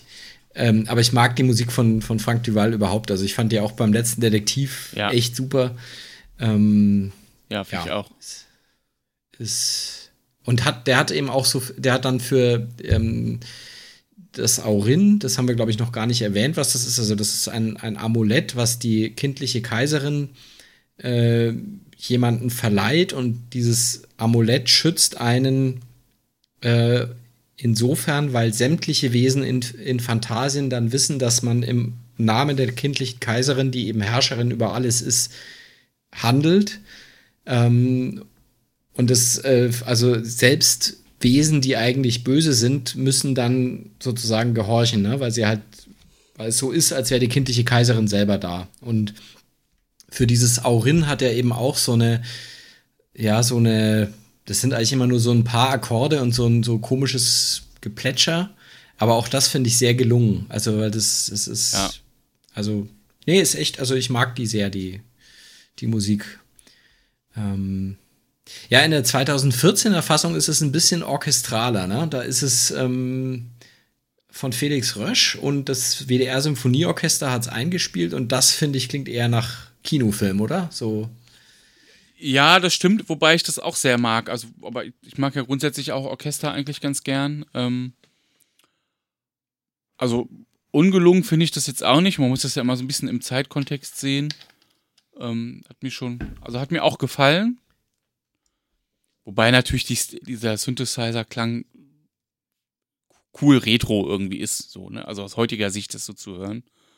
Ähm, die, die, Musik in der 2014er Fassung passt eigentlich mehr zu diesem epochalen. Es klingt eben mehr ja, so wie, wie Herr der. Ja. Also das. Ähm, also grundsätzlich ist die Atmo, finde ich, in beiden Hörspielen relativ gelungen. Im neuen ist es, man merkt schon, dass sich da was getan hat. Es ist schon deutlich bombastischer alles. Ja. Aber ähm, ich finde es eigentlich auch im alten ganz gut gelungen. Also ich finde, man kann das gar nicht direkt miteinander vergleichen. Ich meine, da liegen, was, 34 Jahre zwischen? Ähm, ja, ja. Das, da kann man nicht sagen, was ist besser oder schlechter, oder es ist einfach. Weil das, und äh, vielleicht das, also, es passen beide sehr gut zu der Art und Weise, wie sie produziert sind. Ja. Also, das, mit, die ganze, also auch diese ganze Dramaturgie, die Sprecher, wie, also, ähm, die Sprechgeschwindigkeit, also dieses Ganze, das gehört ja alles ein bisschen zu, dazu. Und ich finde, mit beide Fassungen sind sozusagen mit der Musik dann einfach rund. Ja. Beide Musiken passen da jeweils gut für. Du könntest die ja gar nicht austauschen. Ja, das stimmt, ja. Ja, das würde ja überhaupt nicht mehr passen. Ja, von daher hört doch mal rein, sagt mal, was euch, was euch gefällt, aber ich glaube, also ich war auch, ich, ich bin ja wirklich immer so ein bisschen, ähm, wenn das sowas ist, was ich aus der Kindheit kenne, mir fällt es dann ganz schwer, was Neues irgendwie zu akzeptieren, sage ich mal. Ne? Und ja. ich habe dann aber gedacht, wenn wir da drüber reden, muss ich da zumindest mal reingehört haben. Und ich war positiv überrascht, weil ich so gedacht habe, dass ich finde die, die Fassung von 1980 finde ich sehr gelungen. Also ich finde die Sprecher toll, ich finde ja. äh, SprecherInnen, Entschuldigung, ähm, ich finde die Musik toll, ich finde die Atmo toll, ich mag den Erzähler, den, ähm, das ist der Harald Leibniz, den vielleicht auch ein paar Pumuckl-Fans äh, kennen, der da zwischendurch mal in einer Auflage ein paar Pumuckl-Folgen gesprochen hat. Also ich mag das einfach total gerne und habe gedacht, dass, also kann toll produziert sein, wie es will, das wird mir nicht gefallen. Und ich war positiv überrascht, weil ich fand es wirklich auch sehr gut. Also ähm, auch da hat man, finde ich, exzellente SprecherInnen. Man hat tolle Musik, tolle Atmo. Also es ist auch diese, diese neue Fassung ist wirklich gut, finde ich. Ja. Ich finde, der WDR macht überhaupt ja einfach auch tolle Hörspiele. Also ja. Säulen der ja. Erde ist ja auch von dem und so. Und ähm, ich meine, die haben ja auch so ein Hörspiel-Podcast-Feed, wo man immer mal auch so kürzere Geschichten mal hören kann. Das ist schon. Ja. Super. Aber dann können wir doch vielleicht mal, weil du gerade schon auch ähm, Sprecher und Sprecherin angesprochen hast, mal so ein bisschen ähm, detaillierter vielleicht reingucken, oder? In die einzelnen Ja. Hörspiele und einfach konsequenterweise mit dem von 1980 anfangen. Ähm, Regie geführt hat hier äh, Anke Beckert. Ähm, und die muss einige Hörspiele gemacht haben, ne? Also Momo irgendwie zum Beispiel. Was übrigens auch ein sehr gutes, also das habe ich jetzt auch seit meiner Kindheit nicht mehr gehört, aber nach meiner Erinnerung ist das auch ein sehr gutes Hörspiel. Das können wir auch irgendwann mal uns geben. Ja. Ja, äh, kenne ich gar nicht, aber äh, kommen wir auf die Liste auf jeden Fall. Ähm, und auf jeden Fall wollte ich noch sagen, eine, äh, sozusagen eine erfahrene Hörspielregisseurin. ja, Das, ja. Äh, genau, über Musik haben wir Frank Duval, haben wir, glaube ich, schon gesprochen, oder? Ist ähm, ja, ja. einfach großartig und können wir so stehen lassen. Genau, den, den Harald Leibniz habe ich gerade schon ins, ins Spiel gebracht. Also der, ähm, wie gesagt, es, es gab so mal so eine Zwischenphase zwischen in den Pumuckl-Folgen, ähm, zwölf Folgen, wo praktisch er das, er den Erzähler gemacht hat, danach war es wieder August Riel. Und in den Neuauflagen hat man dann auch wieder August Riel genommen. Also sprich, das sind halt ein paar Folgen zwischen, ich weiß nicht, in den 70ern, glaube ich. Ähm, aber daher kennt man eben den, den Sprecher. Du hast doch rausgefunden, dass er von äh, Petersen und Findus, die kenne ich wiederum kaum. Ähm, Ich kenne die tatsächlich, also ich kenne wohl Patterson und Findus und so, aber ähm, ich habe auch nicht, das war so, war so ganz komisch, aber fand ich irgendwie ganz spannend. Also er hat bis zu Beginn, äh, nein, ganz zu Beginn, wahrscheinlich, ich würde jetzt einfach unterstellen, der Hörspielreihe den Patterson von Patterson und Findus gesprochen. Ähm, und nur zu Beginn, weil einfach bis zu seinem Tod hat er die gesprochen, ja. Ähm, genau. Das ist, ich kenne aber auch gar keine Hörspiel, ähm, gar kein Hörspiel davon. Ist aber jetzt irgendwie nett nochmal drauf gestoßen zu sein, kann man, kann man nochmal raussuchen für die Kinder. Okay. Ja, dann gibt's natürlich äh, auf jeden Fall den Bastian, Bastian Balthasar Buchs, gesprochen von Clemens Kleiber. Ähm, der spricht in der Fernsehserie Das Feuerrote Spielmobil den Thomas Koch und ähm, den Danny, den Freund von Lynn in der Serie Alf. Genau. Und damit Das- ja auch in der Hörspielserie. Das feuerrote Spielmobil ist auch, das ist auch wieder so äh, Blast from the Past. Also ähm, ich glaube, das kennen heute auch nur noch wenige wahrscheinlich. Das war so in den, in den späten 70ern äh, so eine Serie für Vorschulkinder, würde ich sagen. Mit so relativ harmlosen, aber netten, kurzen Geschichten immer. Also da, da ging es eben immer um so ein Haus. Ich glaube, das Haus mit der Nummer 13 oder so ähnlich hieß es wo halt einfach so ein Mehrfamilienhaus, wo irgendwie ein, eine Familie mit Kindern gewohnt hat und dann, äh, ja, ich weiß nicht, ein, ein, äh, ein, ein, in der ersten Folge zieht Herr Schwarz ein, das war dann halt irgendwie der Nachbar, der irgendwie, und da, also in diesen Folgen ist dann, die waren immer sehr unaufgeregt, ähm, so wie es halt für Kinder gut ist, ne? Ja, Gingen immer ja. gut aus und so. Und eins von den Kindern, ähm, dieses, dieser Familie, die da in diesem Haus gewohnt hat, das war eben dieser Clemens Kleiber, der leider schon relativ früh verstorben ist. Ich glaube, so mit Anfang 40 oder so. Ähm, genau. Ich Ja, kannte äh, das feuerrote Spielmobil nicht. Es lief aber auch nur bis 1981. Ja, ist, also ich habe auch nur noch sehr dunkle, ähm, so sehr dunkle Erinnerungen und halt an, das, an den Titelsong.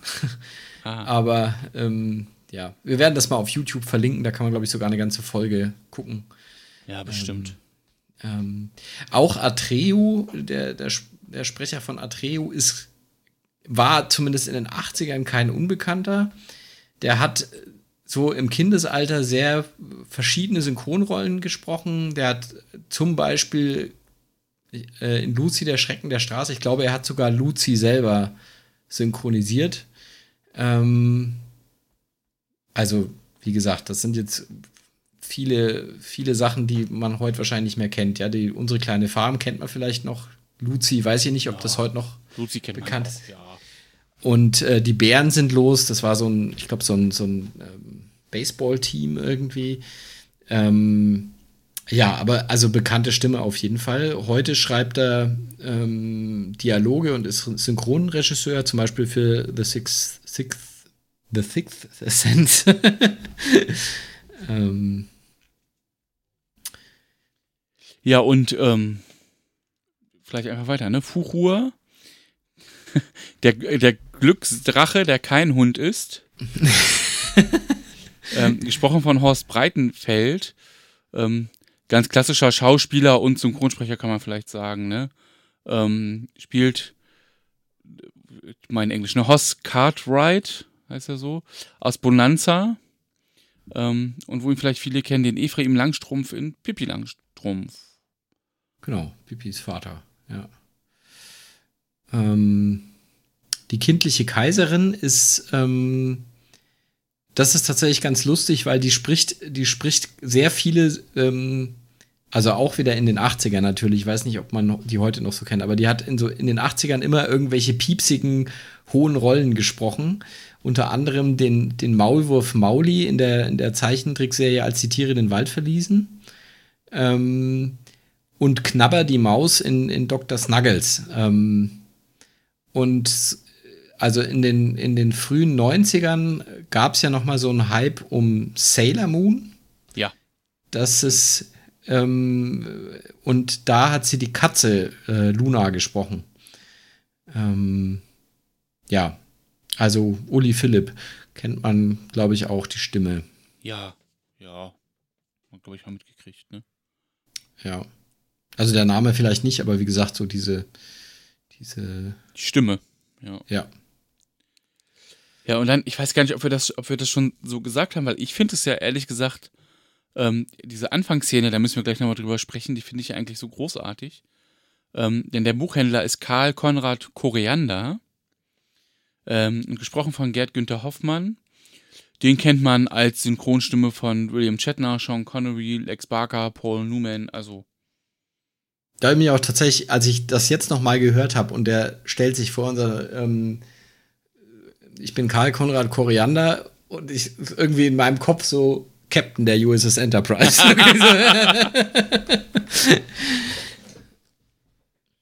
ja, Entschuldigung, ich, ich habe dich unterbrochen. Du hast nee. gesagt, du findest die, die, die Szene so großartig. Ähm, ja, ja, ja, da müssen wir, aber da können wir später nochmal drüber sprechen. Das, ähm, ich würde sagen, lass uns erst nochmal das Hörspiel von 2014 angucken.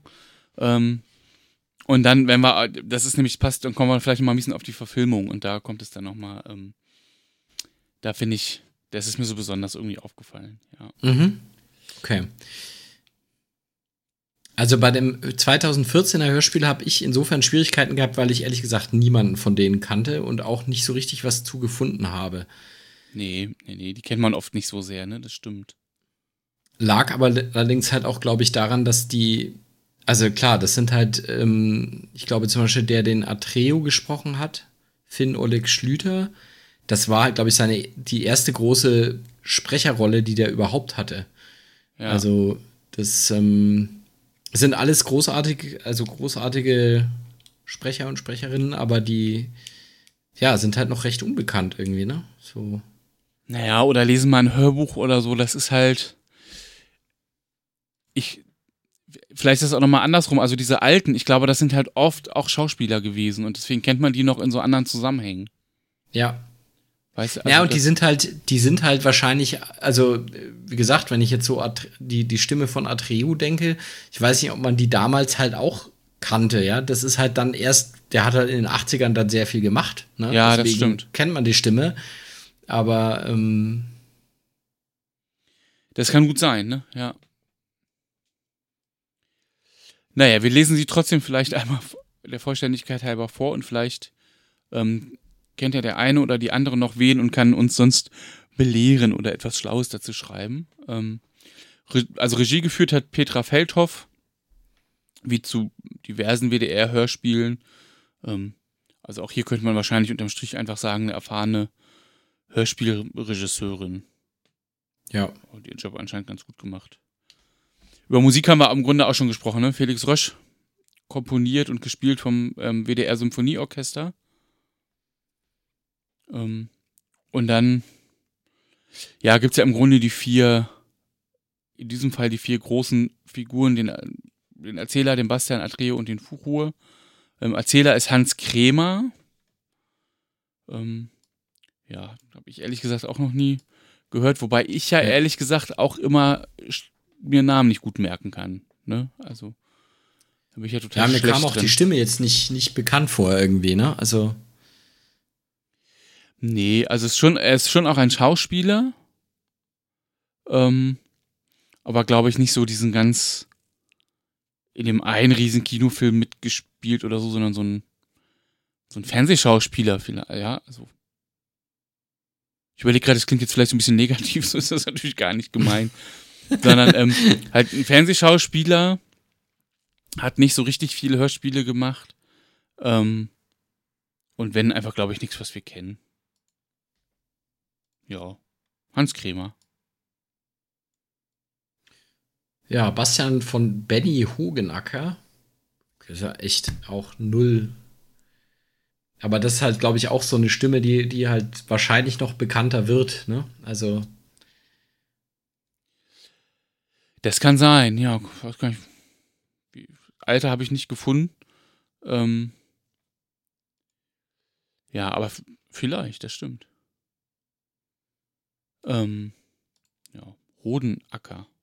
Hogenacker, Hogen, Entschuldigung. Hogenacker, ja. Oh Gott, ja. Ja, über Atreus Sprecher Finn Oleg Schlüter haben wir eben kurz gesprochen. Ähm, und Fuchur wird gesprochen von Sebastian Rudolph. Ähm, ja, also Sebastian Rudolph ist auch grundsätzlich ein Schauspieler, den kann man auch mal ähm, gesehen haben.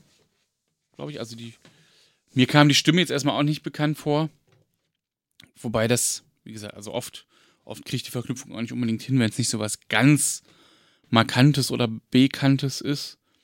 Ähm ja, und er hat aber schon, schon mitgespielt in, ähm, in dem, in dem Manta-Film und so und im Tatort mal, also oder mehrfach im Tatort, da könnte man schon, ähm, könnte man schon mal gesehen haben.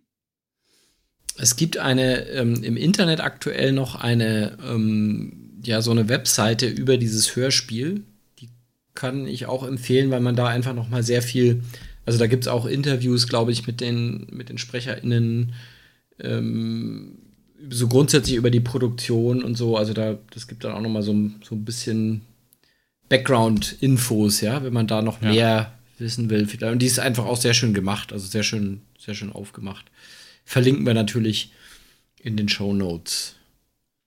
Ja, unbedingt. Für alle, die Lust haben, da noch ein bisschen weiter zu forschen und sich, also, wenn einem das Thema interessiert, ist wirklich, äh, man muss irgendwie das Ende finden, finde ich.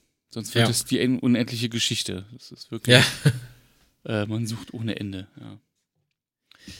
Ja, aber dann gucken wir vielleicht doch noch mal so ganz kurz auf den Film, oder? Weil das ja schon auch zumindest ein sehr bekanntes Werk ist und etwas, was womöglich viel mehr Leute kennen als die Hörspiele. Ja. Ähm, wahrscheinlich, also wahrscheinlich sogar die meisten, ne? Der ist, der ist, also ich glaube, der kommt jedes Jahr zu Weihnachten, kommt der mindestens einmal irgendwo. Ja, das kann sein, ja. Ähm, du, der ihn, ihn ja jetzt noch nicht kanntest und das erste Mal gesehen hast, wie fandst du den Film? Total bekloppt. also total bescheuert. Ich jetzt ich kleiner Fun Fact, ich lief hier zu Hause rum und sagte zu meiner Frau, oh, hier, Podcast Unendliche Geschichte. Ähm, die konnte immer überhaupt nicht begreifen, wie wir jetzt gerade darauf kamen. Das war irgendwie ganz witzig. Weil ich irgendwie mal sagte, ich kenne das ja gar nicht, ne? Und Jörg hat irgendwie aber das alte Hörspiel kennt. So, wenn es von euch keiner kennt, wieso macht ihr das? Das war irgendwie total, das war irgendwie total witzig. Ähm, dann habe ich natürlich gesagt, hier, aber ich will den Film unbedingt noch sehen, weil, ne, kennen ja alle und großer Hype und so. Willst du mitgucken? Und die hat, um Gottes Willen, er hat nur abgewunken. Und dann kannst du mal schön alleine gucken. Jetzt weiß ich auch warum. Ähm, also der, der ist ja wirklich mega gehypt. Ja, das Buch war kaum draußen. Schon kam der, ähm, oh, wie heißt der, Eichinger ähm, an.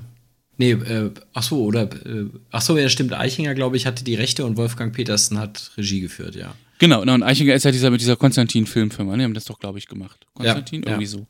Ähm, kam er sofort und hat immer genervt und wollte irgendwie die Rechte, also habe ich jetzt so später gelesen und hat die auch gekriegt und sie haben sich hoch verschuldet, glaube ich, um diesen Film drehen zu können. Also ich meine, ein Film für 60 Millionen D-Mark, 60 Millionen D-Mark. Das mag aus heutiger Sicht Peanut sein, aber wir sprechen ja von 1900. Wann haben die angefangen? 82, 83? 83, glaube ich, haben sie angefangen. Ne? Also 84 veröffentlicht, genau, vielleicht so ein Jahr vorher. Ähm, 1983 und 60 Millionen D-Mark, also muss schon auch echt dran geglaubt haben. War vielleicht auch gut. Aber es ist schon genau, also ich war schon enttäuscht in dieser ersten Szene. Oder in einer dieser ersten Szenen das Buch geht ja genau damit los, dass Bastian eben ähm, dieses Antiquariat betritt. Der Film startet ein Stückchen früher. Warum auch immer. Tut, tut gar nicht Not. Ich finde wirklich, es hat überhaupt, ergibt überhaupt gar keinen Sinn. Ja. Startet aber früher und ähm, Bastian wird schon zweimal verprügelt, bevor er überhaupt, äh, überhaupt ins Antiquariat kommt. Dann wird Bastian ja in beiden Hörspielen, und ich würde jetzt einfach unterstellen, im Buch ist das dann sicher auch so, ja als sagen als ein bisschen pummeliger Junge beschrieben. Also was ja eben dieses natürlich sehr stereotypische, aber eben dieses Bild passt. Ähm, der der dicke Junge mit Brille, der lieber liest als Bolzen zu ja. gehen oder so. Ja, so. Ähm, im, Im Film ist der Greten schlank. Ja. Also das, das hat mich schon sehr verwirrt. Wird im, im Film gespielt, vielleicht kurz zur Einordnung von Barrett Oliver. Den kennt man zum Beispiel aus, ähm, ich glaube, Der Fluch des Navigator. Da spielt er den, die Hauptfigur. Und es gibt so einen merkwürdigen Film, Daryl heißt der, glaube ich. Auch mit so einem Jungen, der irgendwie in, äh, ja, ich weiß nicht mehr genau, auch so ein Science-Fiction-Film für Kinder.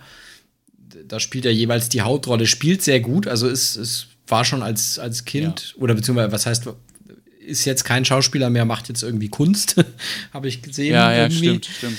Ähm, aber war als Kind echt äh, ein, ein, guter Schauspieler. Ähm, aber das stimmt, der ist halt überhaupt nicht das, wie, wie Bastian beschrieben wird, sondern ist halt ein, ein hübscher, süßer Junge, ja, so. Ja, und das also halt überhaupt nicht so, wie Michael Ende ihn beschreibt. Ja, und das ist schon, das geht irgendwie nicht. Also es geht, sowas geht in mein Hirn da nicht. Ähm, und ja, was halt fehlt, ist eine, also ich finde das einfach so super, weil, ähm, weil das zeigt, dass Bastian vielleicht doch ja so ein bisschen Pfiff hat oder so, oder auch eben nicht auf den Kopf gefallen ist, ja. Ähm, er kommt ja in dieses Antiquariat zu diesem sehr grummeligen, wie heißt der Mensch, der da arbeitet? Ein Karl Konrad Koriander. Nee, so heißt der, aber wie ist seine, ist das ein Antiquarist? Na. Ach so. Also auf, genau, er kommt eben zu diesem, zu diesem Händler, sagen wir so, ja, er stürmt da rein, kommt zum Händler, der ihn ja erst gar nicht sieht.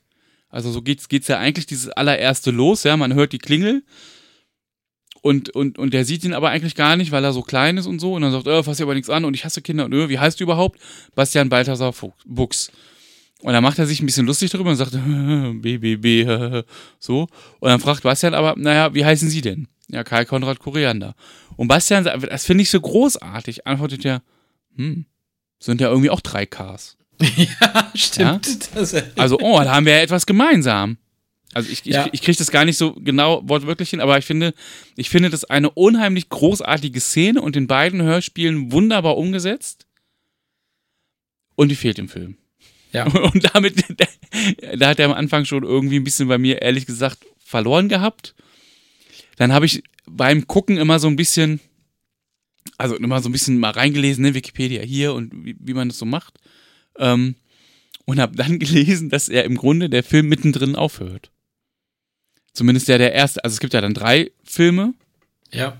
Ähm, und der erste Teil hört ja, also wie ich finde, mittendrin auf. Der zweite Teil beschreibt dann im Grunde diese, dieses, diesen, also ja, diesen zweiten Teil im Buch, wo Bastian dann richtig in Phantasien ist, hat aber nur noch einen losen Bezug dazu. Also hält sich schon noch viel weniger an die Literaturvorgabe. Ähm, ja, und der dritte Teil ist halt völlig neu erfunden. Ähm, ja, und das irgendwie, also in, inhaltlich muss man einfach sagen, hat der Film da bei mir verloren.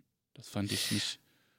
Also ich, ich finde tatsächlich auch, dass, dass Bastian, also dass der Bastian so beschrieben ist, wie er beschrieben wird, hat einen Grund, weil ja im Buch auch, ähm, also da ist es ja zum Beispiel so, dass er sich lang nicht zur kindlichen Kaiserin traut, eben deswegen, weil er sagt, was will die mit von so jemandem wie mir, ja. ja? Ich, ja. Bin, ich bin hässlich, ich bin genau. nicht der, ich bin eben nicht wie Atreo, der ein, ein, ein, ein, so ein indigener Krieger ist im Prinzip, ne? So irgendwie, ähm, das ja, bin ich eben nicht. Genau. Ich bin nicht mutig, ich bin nicht stark, ich bin nicht schlank. Und das ist ja gerade der Witz, dass die kindliche Kaiserin genau ihn aussucht, damit er ihren neuen Namen gibt. Und das wird halt dadurch ein bisschen hinfällig. Ähm, ja, und, und was also in dem Film ja ganz fatal ist, ist tatsächlich der Schluss. Du hast jetzt gesagt, du hast den, glaube ich, gar nicht ganz gesehen, ne? Irgendwie. Nee, nee, habe ich tatsächlich. Ähm, weil es, also es ist dann so, es kommt, Bastian kommt nach Phantasien, äh, trifft die kindliche Kaiserin, so weit, so gut. Es ist auch ähnlich wie im Buch. Und dann ähm, sagt sie also zu ihm, du, du ähm, kannst dir wünschen, was du willst. Mit jedem Wunsch, den du, den du tust, wird Phantasien bunter und schöner. Auch das ist im Buch noch so. Und dann sagt Bastian, ähm, ja, mein erster Wunsch wäre Schnitt. Und dann siehst du ihn auf, dem, auf Fuchur reiten, was schon mal nicht im Buch vorkommt. Da denkt man dann noch so, okay, ja, granted, man will halt die, die teuren Special-Effekte, den man da eingekauft hat, nochmal verwenden. Ja, ja. Und dann sagt irgendwie Bastian, und mein zweiter Wunsch ist, und dann fliegt Bastian mit Fuchur durch die Straßen von irgendeiner amerikanischen Vorstadt und jagt seine, seine Mobber mit Fuchur. Äh. Und bringt sie dann dazu, dass sie sich, dass sie selber in einen Müllcontainer, in dem er in der ersten Szene von denen geschmissen wird, davon selber reinspringen.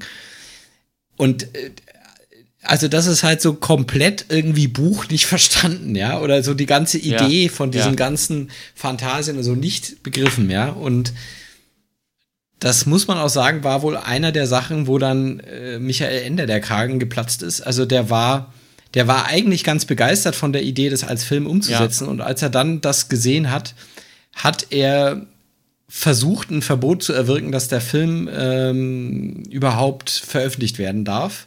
Ja, beim, ich glaube, beim Drehbuch schon, ne? Also. Beim Drehbuch schon? Vielleicht habe ich das auch falsch verstanden, aber es war, ja, ja, der hat, ähm, also im Grunde geht es ja erst darum, kriege ich die Rechte an der Geschichte, hat er irgendwie gesagt, die Rechte kriegst du. Und ich habe das so verstanden, dass schon sozusagen in der Entstehung des Drehbuchs er irgendwann gesagt hat, das ist hier alles so scheiße, mach das mal nicht weiter. Und dann droht ihm aber eine so hohe Strafe, also hat, hat, die, hat sozusagen die Produktions-, Filmproduktionsfirma irgendwie gesagt, oh, machen wir, aber kostet halt, die kostet dich halt irgendwie total viel. Und dann hat er wiederum geklagt, was aber nicht, ähm, also womit er nicht durchgekommen ist, einfach gesagt.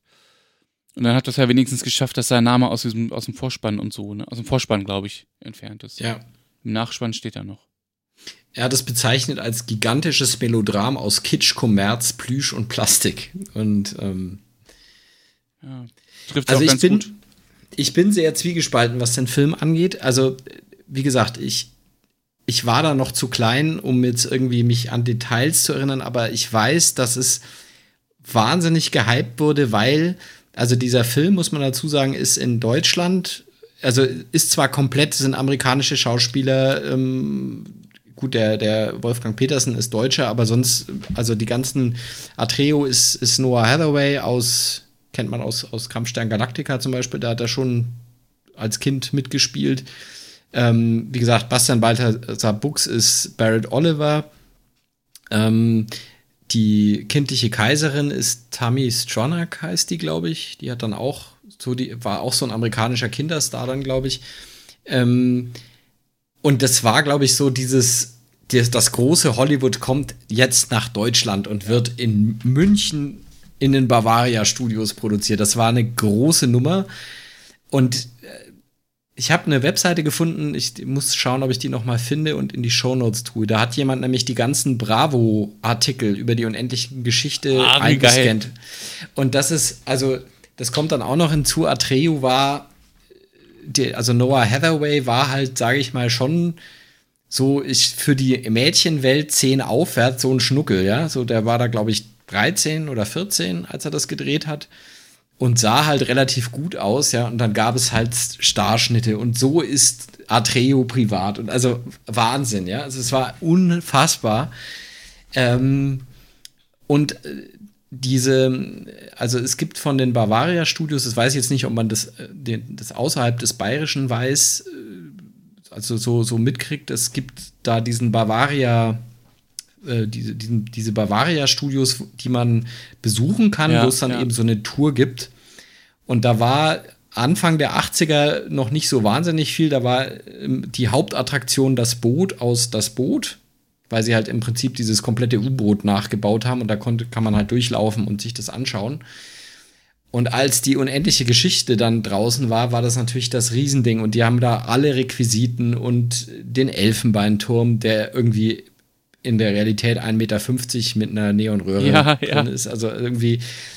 Und äh, großes Highlight, man konnte auf Fuchur reiten. Also Fuchur stand da irgendwie rum und äh, Kinder konnten sich draufsetzen.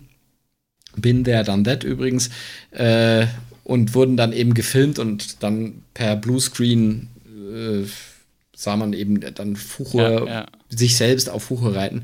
Also das war unfassbar viel Hype um diesen Film und ähm, ich finde, der Film ist klar, der ist jetzt in die Jahre gekommen und die Tricktechnik, das ist vielleicht auch noch, die Tricktechnik war unfassbar aufwendig ja. in dem Film, weil man diese ganzen äh, Fantasiewesen halt so mit, mit ähm, Animatronics-Puppen machen musste, die ja. also irgendwelche äh, hydraulischen Puppen.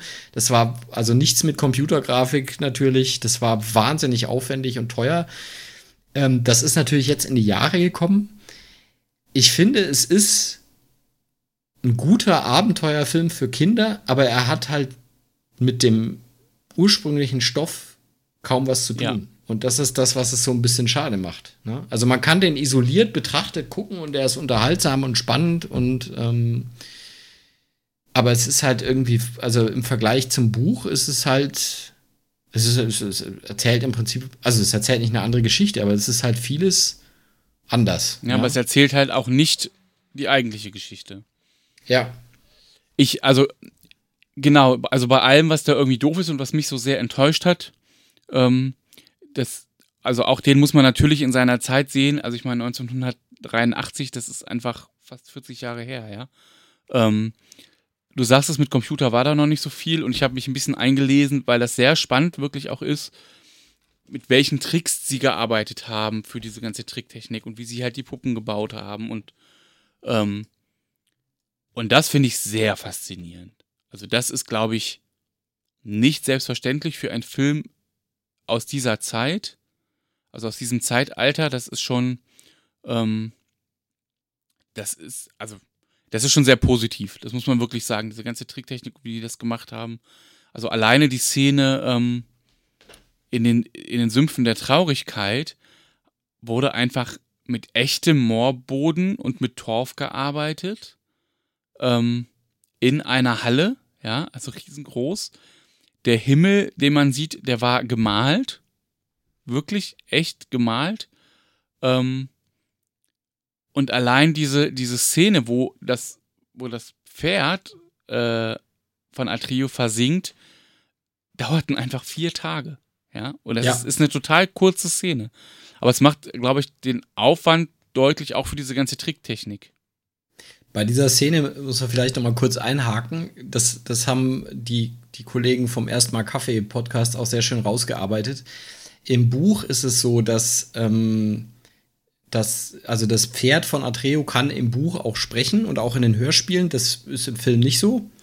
Ähm, deswegen kriegt man auch im Film, finde ich, nicht so gut mit, dass das, also diese Sümpfe der Traurigkeit ist eben das Tückische, dass, wenn man die betritt, eben traurig wird und, und die Trauer eben irgendwann so groß wird, dass man nicht mehr will. Also im Prinzip, irgendwo habe ich gelesen, es ist ein gutes Bild, um, um Kinder, äh, Kindern Depressionen zu erklären, wenn die, wenn die irgendwie Angehörige ja. oder so haben mit, weil das eben genau dieses irgendwann kämpfst du halt nicht mehr, sondern lässt dich einfach sinken, ja, weil du es einfach, ja, weil ja. Die, die Traurigkeit zu groß wird.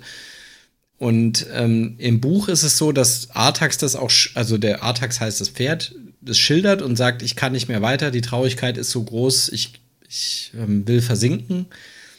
Und sagt dann zu Atreo, äh, also Atreo versucht ihn dann noch, sagt irgendwie, nein, du, du musst weiter. Und er sagt, ich kann nicht mehr weiter. Und Artax sagt dann zu Atreo, ähm, erfüll mir eine letzte Bitte, sieh nicht zu, wenn es jetzt mit mir zu Ende geht, geh einfach. Und Atreo dreht sich um und geht. Das ist der Tod von Artax. Im Film ist es nicht so. Nee. Sondern da ist das ein minutenlanger Todeskampf, in der Atreo ihn anschreit und sagt, You stupid horse, move, move, you cannot leave me und so. Also wirklich heult, schreit, an den Zügeln zerrt, was wohl, das habe ich dann auch irgendwo gelesen, für die Tiertrainer wohl echt eine Herausforderung war, weil die mussten dieses Pferd dazu bringen, dieses Pferd, was durch eine absenkbare Plattform, wie du gerade beschrieben hast, langsam versank und an dem Noah Hathaway gezogen hat ja, wie ein Irrer, ja. dass das stehen bleibt. Also ein Fluchttier. Es war wohl nicht so ganz einfach. Vier Tage gedauert, sag ich nur. Genau. Und ähm, Noah Hathaway, ich habe ein Interview gesehen, ein paar Jahre her von ihm, wo er aber jetzt als Erwachsener gefragt wurde, was denn das Eindrücklichste an der endlichen Geschichte war. Und er hat gesagt, diese, genau diese Szene, gesagt, ich habe vier Tage fast nichts anderes. Ich war vier Tage hüfthoch in Schlamm ja, ja. und habe vier Tage nichts anderes gemacht als geschrien und geweint, weil das war das Einzige, was der, was der in dieser Szene tut. Ähm, Wobei das Pferd ganz ruhig bleibt, ne? Also das fand ich ja. sehr beeindruckend, dass es eben halt gar nicht kämpft oder raus ja. will. Aber das hat wohl auch also zu etlichen Traumata bei Kindern geführt, weil halt diese also diese Todesszene, ja. wie gesagt, im Hörspiel ist die in Anführungszeichen human, ne? Also das ist auch heftig, weil man auch im Buch noch mehr mitkriegt, wie viel Artax oder halt in den Hörspielen, wie viel Artax Atreo tatsächlich bedeutet. Aber dann ist es eben, also wie gesagt, dann sagt halt Artax sie nicht zu, ähm, ja. geh einfach und äh, Atreo dreht sich um und geht. Und im Film ist das halt schon heftig, diese Szene, ja. Also ähm, nicht ohne. Nee, über, nee, überhaupt nicht. Aber es ist halt, also einfach spannend, was sie alles wie auch möglich gemacht haben. Ähm, klar, aus heutiger Sicht siehst du natürlich, wenn der da auf, auf Fuchur ähm, durch die Gegend fliegt, denkst du natürlich, ja, schlechter Bluescreen und so. Ähm, das geht heute alles besser, aber es ist nochmal, ne, es ist einfach fast 40 Jahre her. Und das ist schon, ähm, das ist schon wirklich eine Leistung, finde ich, was sie da geschaffen haben. Ja. Ähm, das, das kann ich auch gut anerkennen, aber mit, eben mit Blick auf, ich gucke, sozusagen, wie ist die unendliche Geschichte umgesetzt oder wie ist es im Vergleich zu den Hörspielen, muss man einfach wirklich sagen, schneidet der Film mit Abstand am schlechtesten ab. Und äh, du hast Fuchur und den Hund, das hatten wir jetzt ein paar Mal erwähnt. Ich habe äh, in einem Interview mit, mit äh, Wolfgang Petersen hat er auch tatsächlich gesagt, dass das ein bisschen Absicht war. Also man wollte, wie gesagt, wir wollten zwar keinen Hund aus Fuchur machen, aber wir wollten dem so ein halt so ein, so ein Touch von dem, einem treuen Weggefährten, ne, der immer an, ja. an der Seite von Atreo ist und haben deswegen so ein bisschen so dieses Hund-Ding. Aber ich finde auch, das ging ein bisschen schief, weil wenn du in dem Hörspiel hörst, Glücksdrache, ich meine, der wird schon auch so ein bisschen beschrieben mit diesem, mit diesem perlmuttfarbenen Fell. Aber da stellst du dir halt vor, eben wirklich einen Drachen, ja, ein, ein großes. Äh, majestätisches Tier, was irgendwie mit, mit breiten Schwingen dann irgendwie ähm, und im Film sieht er halt wirklich aus wie ein Hund, ja, wie so ein Dackel. Also das, das ist ein überdimensionaler Dackel. Das also wirklich, ja, das ist irgendwie. Wenn man übrigens ähm, bei Fuchur Bilder googelt, findet man tatsächlich auch einige Hunde, die ähm, so heißen und vermittelt wurden aus dem Tierheim oder so. Man, es gibt auch nach wie vor die Möglichkeit, in diesen Bavaria-Studios auf Fuchur zu reiten, ja. aber nach, also nach meiner Erinnerung war das, wir, wir waren, als, also als ich Kind war, waren wir irgendwann mal späte 80er da und da, glaube ich, war das noch die Originalrequisite, also die Original, die, die Originalpuppe. Ja. Inzwischen ist das auch nur noch ein Imitat, weil wahrscheinlich halt nach irgendwie drei Millionen Kinder, die da drauf gesessen haben, ist das halt irgendwie, äh, das ist auch ein bisschen trostlos. Also das äh, sieht jetzt noch schlimmer aus als im Film. ähm, ja, und das ist ein bisschen schade. Also, wie gesagt, so isoliert betrachtet kann ich den Film ganz gut finden, aber im Vergleich zu dem Originalbuch, beziehungsweise dann eben auch zu den Hörspielen, stinkt er halt einfach ab. Ja, ja.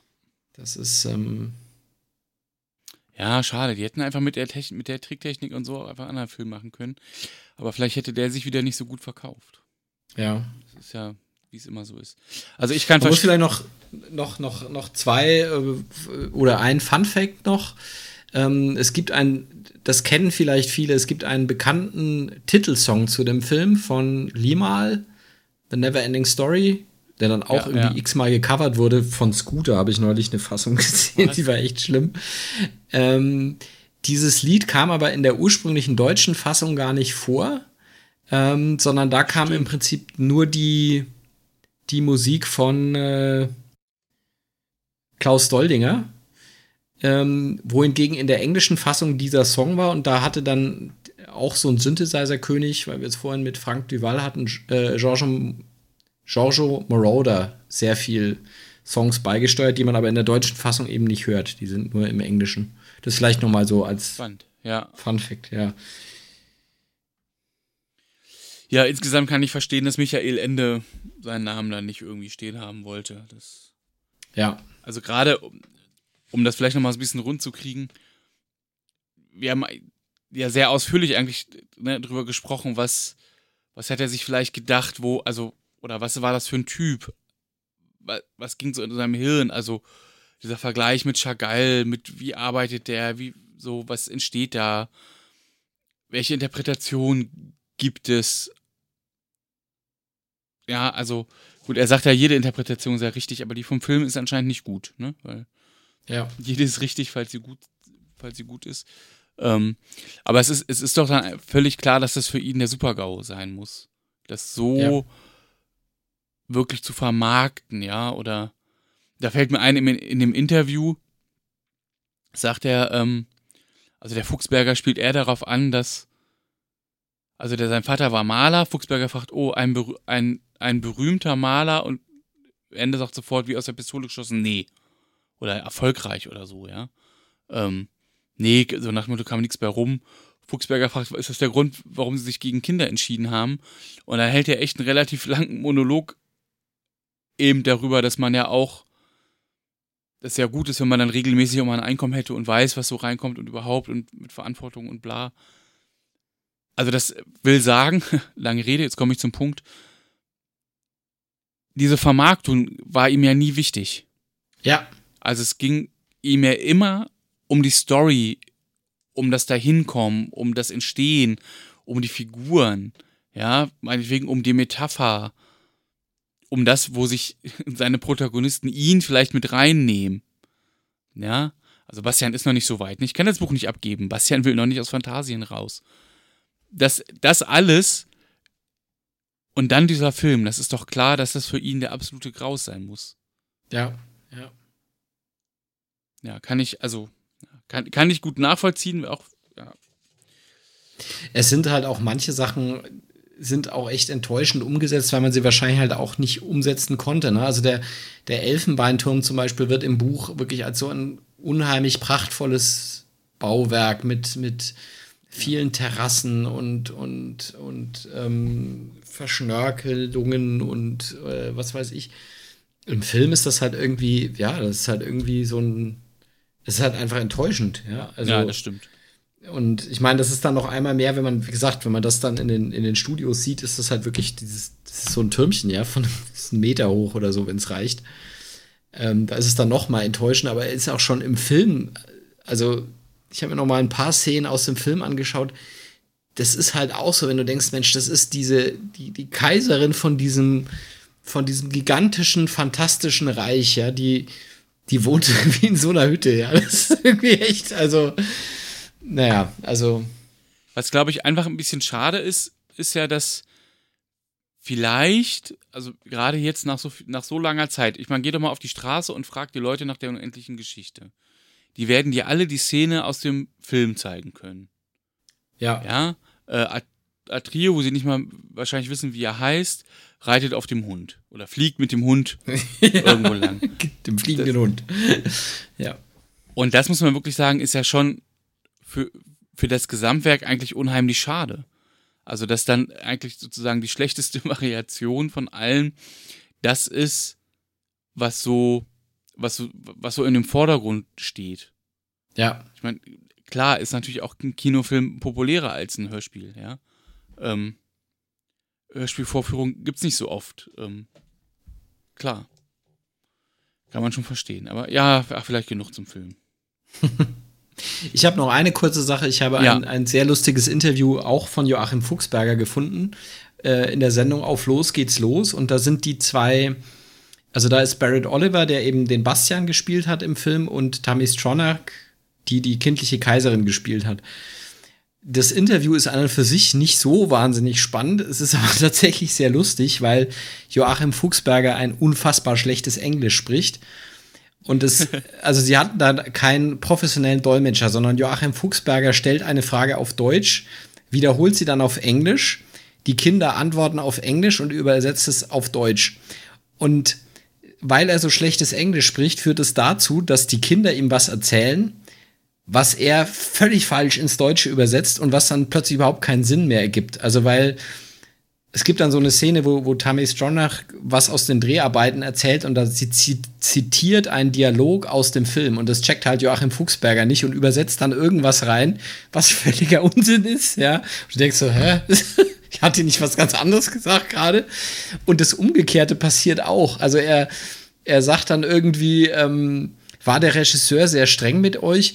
Was he very strong with you? Und dann guckt ihn, und dann guckt ihn irgendwie Barrett Oliver groß an, ja, und irgendwie, und dann sagt er irgendwie, was he a nice director? Und dann sagt, sagt irgendwie Barrett Oliver, yes. also es ist irgendwie, es ist, wenn man so ein bisschen, ja, sich mal amüsieren möchte, es ist, ähm, es ist auch ein ganz süßer Auftritt, also von den, von den zwei Kids da, aber es ist eben auch einfach schön, weil es, weil es, es ist wirklich so Lost in Translation. Ja, sie erzählen was, Joachim Fuchsberger ja. versteht es nicht, er fragt sie was, das verstehen sie auch nicht, weil er irgendwie es falsch übersetzt. Also es ist, ja, sehr lustig. Am falschen Ende dazu. gespart. Ja, wirklich, wirklich. Ähm, es gibt noch ganz viele andere ähm, Adaptionen sozusagen von der Geschichte, das fand ich ganz spannend. Also es gibt äh, gut, Theaterstück ist jetzt vielleicht nicht so, äh, so außergewöhnlich, aber was ich sehr spannend fand, war, es gibt tatsächlich auch eine Oper und ein Ballett von der ah, unendlichen okay. Geschichte. Ähm, also das habe ich jetzt nur so als Auflistung gefunden, ne? ich habe es nicht gesehen, aber es fand ich, ähm, fand ich sehr interessant. Und äh, einfach ein lustiger Fun-Fact: Es gibt eine Geschichte im lustigen Taschenbuch. Ähm, Im lustigen Taschenbuch Nummer 186 äh, heißt es nämlich Graf Frost und das Zepter der Zeit ähm, ist im Grunde wird die Geschichte da so ein bisschen wieder erzählt. Das machen die ja manchmal im lustigen, lustigen Taschenbuch, ne? Dass sie natürlich irgendwelche auch historischen Ereignisse oder so nochmal aufnehmen. Ähm, und das ist, äh, das ist ganz spannend, ja. Also Donald Duck befindet sich auf der Flucht vor den Gläubigern, ne? Das ist ja auch, passt da natürlich ins ähm, Donald-Universum. Und versteckt sich halt mit einem Buch und es passiert halt genau das Gleiche, ne? Also es, er liest es halt und es ist so spannend, bis er in das Buch gezogen wird. Ähm, und er kriegt ja irgendwie Wünsche erfüllt. Mhm. So, jetzt immer ganz kurz, ja. Ähm, genau, Donald Duck ist äh, Bastian, Mickey Mouse ist Atreyu, Dumbo verkörpert Fuchur, Daisy Duck ist die kindliche Kaiserin und Dagobert Duck, ähm, also der, nein, Dagobert Ducks Glückstaler, so, ist ähm, das Aurin. Und das ist schon, ähm, ich weiß gar nicht, 186, wann das wohl so entstanden ist. Ähm, 90er hätte ich jetzt getippt. Oder später 80er? na, ich guck, ob, ob man das rausfindet, weil das ist tatsächlich äh, auch ganz spannend, wie, wie schnell das hintereinander war. Sozusagen, oder wie schnell das nach der Buchverfilmung oder vielleicht eher nach der, nach der Verfilmung, ne, würde ich. Das ist wahrscheinlich ja. realistischer. 93. Ah, okay. Ja, also, ähm, ja, also es war jetzt einfach ein lustiger Fun Fact. Wir sind jetzt übrigens nicht auf die Nachfolgefilme eingegangen. Also ich habe den zweiten habe ich noch mal irgendwann gesehen, der war also das ist einfach nur noch bodenlos. Also das und den dritten habe ich mir nicht mehr gegeben. Also das ähm, ähm, vielleicht nur kurze Info, ne? Also die ja. die die Filme sind einfach also der, den ersten, den kann man noch gucken, wenn man ihn isoliert guckt und nicht den Anspruch hat, dass er irgendwie so gut, also das, das, das Buch gut wiedergibt. Ja, ja. Aber zwei und drei sind einfach nur noch äh, Panne. Also das. Ähm ja, und alles, was danach kam, hat im Grunde wahrscheinlich nur versucht, auf dem Namen aufzusatteln und hat mit dem Buch im Grunde ja auch nichts mehr so richtig was zu tun. Ja. Ne? Also es gab eine kanadische ähm, Fernsehserie aus 2001, die ist ja dann auch ewig her, einfach her, ich meine. Ähm, und, und es gab Zeichentrickserien, die aber, glaube ich, auch. Ich hatte noch ein, ein, ein, ein Brettspiel als Jugendlicher. Ach. Was irgendwie, ähm, das war so ein bisschen so eine Mischung aus Brettspiel und, und Fantasy-Pen-and-Paper-Rollenspiel.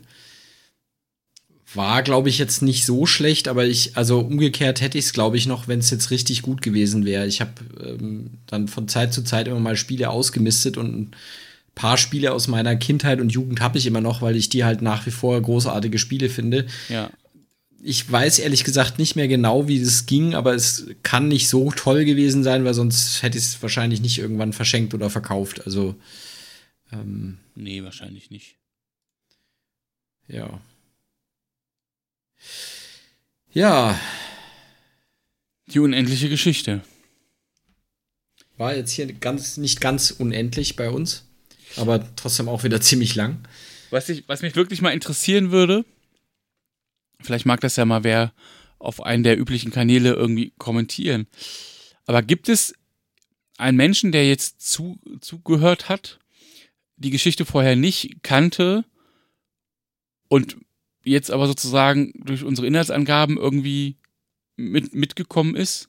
Also ich finde es, ich, also, das ist ja alles gut so, aber ich glaube, es ist wirklich, oder vielleicht auch nochmal anders gesagt, man kann es nicht erklären. Also, ihr müsst, ja. glaube ich, um das auch so ein bisschen nachzuvollziehen, was jetzt gemeint ist oder so, wenn euch das total interessiert, hört einfach nochmal in die Hörspiele vielleicht rein. Ähm, ich glaube, dass der Film dafür nicht taugt, ist jetzt mehr als deutlich geworden. Und, äh, oder guckt natürlich gerne auch in das Buch. Ähm, das, ist, das ist wirklich nichts, was man mal so eben erklären kann. Ja, das stimmt. Das ist. Das, also ja, ich habe mich doch sehr verloren, auch in der Recherche und immer und geht irgendwie immer tiefer und tiefer und irgendwann muss man sich einfach entscheiden. Und, ja. Ne? Ja, und es gibt eben so viele, so viele Aspekte, ne, die man, die man sehr, also mich wundert es eigentlich, dass es irgendwie in meiner, also in meiner Schulzeit nie irgendein Lehrer mal auf die Idee gekommen ist, das als ähm, als Buchbesprechung zu machen, weil eigentlich du, du kannst da unfassbar viel rausziehen, ja, ja an Figurenbeschreibungen, an äh, Nacherzählungen, an weiß der Geier Interpretation, schieß mich tot, ja.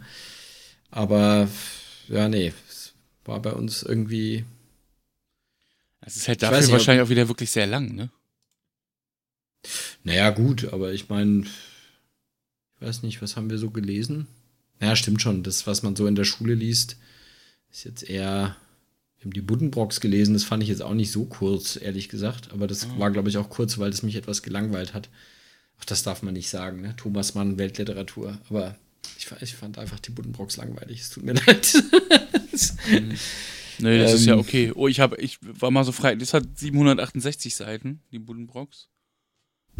Ah, ich, ich kann mich hier eher so an, an so Reklamen und so erinnern, oder? Die, also die Buddenbrocks weiß ich, dass ich tatsächlich eine, eine Hausarbeit drüber geschrieben habe. Ähm, die, die dann verblüffenderweise sogar relativ gut benotet wurde, aber ich, äh, ja, ich finde das Buch jetzt heute als Erwachsener, ich kann dem was abgewinnen, äh, weil es schon, also es ist schon, es ist schon cool, aber ich fand es als, als, als, als, weiß nicht, wie viel liest du das? Mit 17, glaube ich, war das in der Schule. Da fand ich das unfassbar langweilig. Also, jetzt so als Erwachsener tatsächlich, das spielt ja in Hamburg, ähm, wenn man Hamburg ein bisschen kennt und dann ja. eben so ein bisschen die Geschichte von Hamburg kennt, ist es zum Beispiel, lohnt sich die Buddenbrooks nochmal, weil das ja so diese, schildert ja so diese, so eine Bürgerfamilie um die Jahrhundertwende so ein bisschen. Ja. Ähm, das ist dann schon cool, aber also als Jugendlicher fand ich es. Umgekehrt hätte ich vielleicht auch die unendliche Geschichte furchtbar gefunden. Ich, ich ja, man weiß es nicht, ne? Ich habe, glaube ich, viele, viele Bücher äh, in der Schule erst später zu schätzen gelernt. Ja. Also von daher, das. Ja, das ist so, ne? Das ist. Ach ja, gibt ja auch ein Hörspiel, ja. vielleicht machen wir das mal, wer weiß. Was, von was gibt's ein Von den Buddenbrooks. Ehrlich? Ja, sag es, ja. War in der okay. ADRD äh, Bibliothek eben was zu finden, ja. Ich kenne, es gibt Filme, gibt es davon, aber Hörspiel. Naja, gut, also wir haben noch viel zu tun, glaube ich. Ja, ähm, so oder so. Ja. Ja, in dem Sinne, oder? Lasst uns gerne unendlich viele Kommentare da. Ja. Oder gibt uns unendlich gute, viele gute Bewertungen. Ähm, freuen wir uns auch. Sagt vielleicht auch mal was, wie ihr, also wie ihr den Film äh, fandet oder findet. Ähm, und auch, ob ihr den Vergleich habt, also ob ihr nur den Film kennt. Weil ich ja. glaube, es ist schon so, wenn man das Buch, glaube ich, nicht kennt, findet man den Film wahrscheinlich auch gar nicht schlecht. Ja, weil man sagt, ja, ist ja das kann gut sein. Also. Ja, unbedingt. Da gibt es ja auch unheimlich viele, kennt man die Hörspiele, den Film, das Buch, Vergleich. Ja, wenn ihr Lust habt, schreibt uns mal ein paar Worte dazu. Das fände ich auch unheimlich spannend. Ja, sehr gerne. Ja, wir haben schon mal locker geguckt und überlegt, was es als nächstes gibt, aber ähm, das besprechen wir gleich äh, off-record. Ob wir das wirklich machen und dann würde ich erstmal sagen, in diesem Sinne, ja? Ja. Bleibt uns gewogen und. Und lasst es euch gut gehen. Kommentare wie immer äh, auf Facebook, auf Twitter. Am besten eigentlich direkt bei uns auf der Homepage hörmar-podcast.de. Denn äh, ja, da kriegt man das am besten konsolidiert. Ähm, ja. Aber auch gerne über andere Kanäle, wenn euch das irgendwie zu nervig ist oder so, zu, sich da wieder irgendwie anzumelden oder so, dann auch gerne auf Twitter oder Facebook. Ähm, ja, in diesem Sinne, bis zum nächsten Mal und bleibt uns gewogen. Genau. Macht's gut. Tschüss. Tschüss.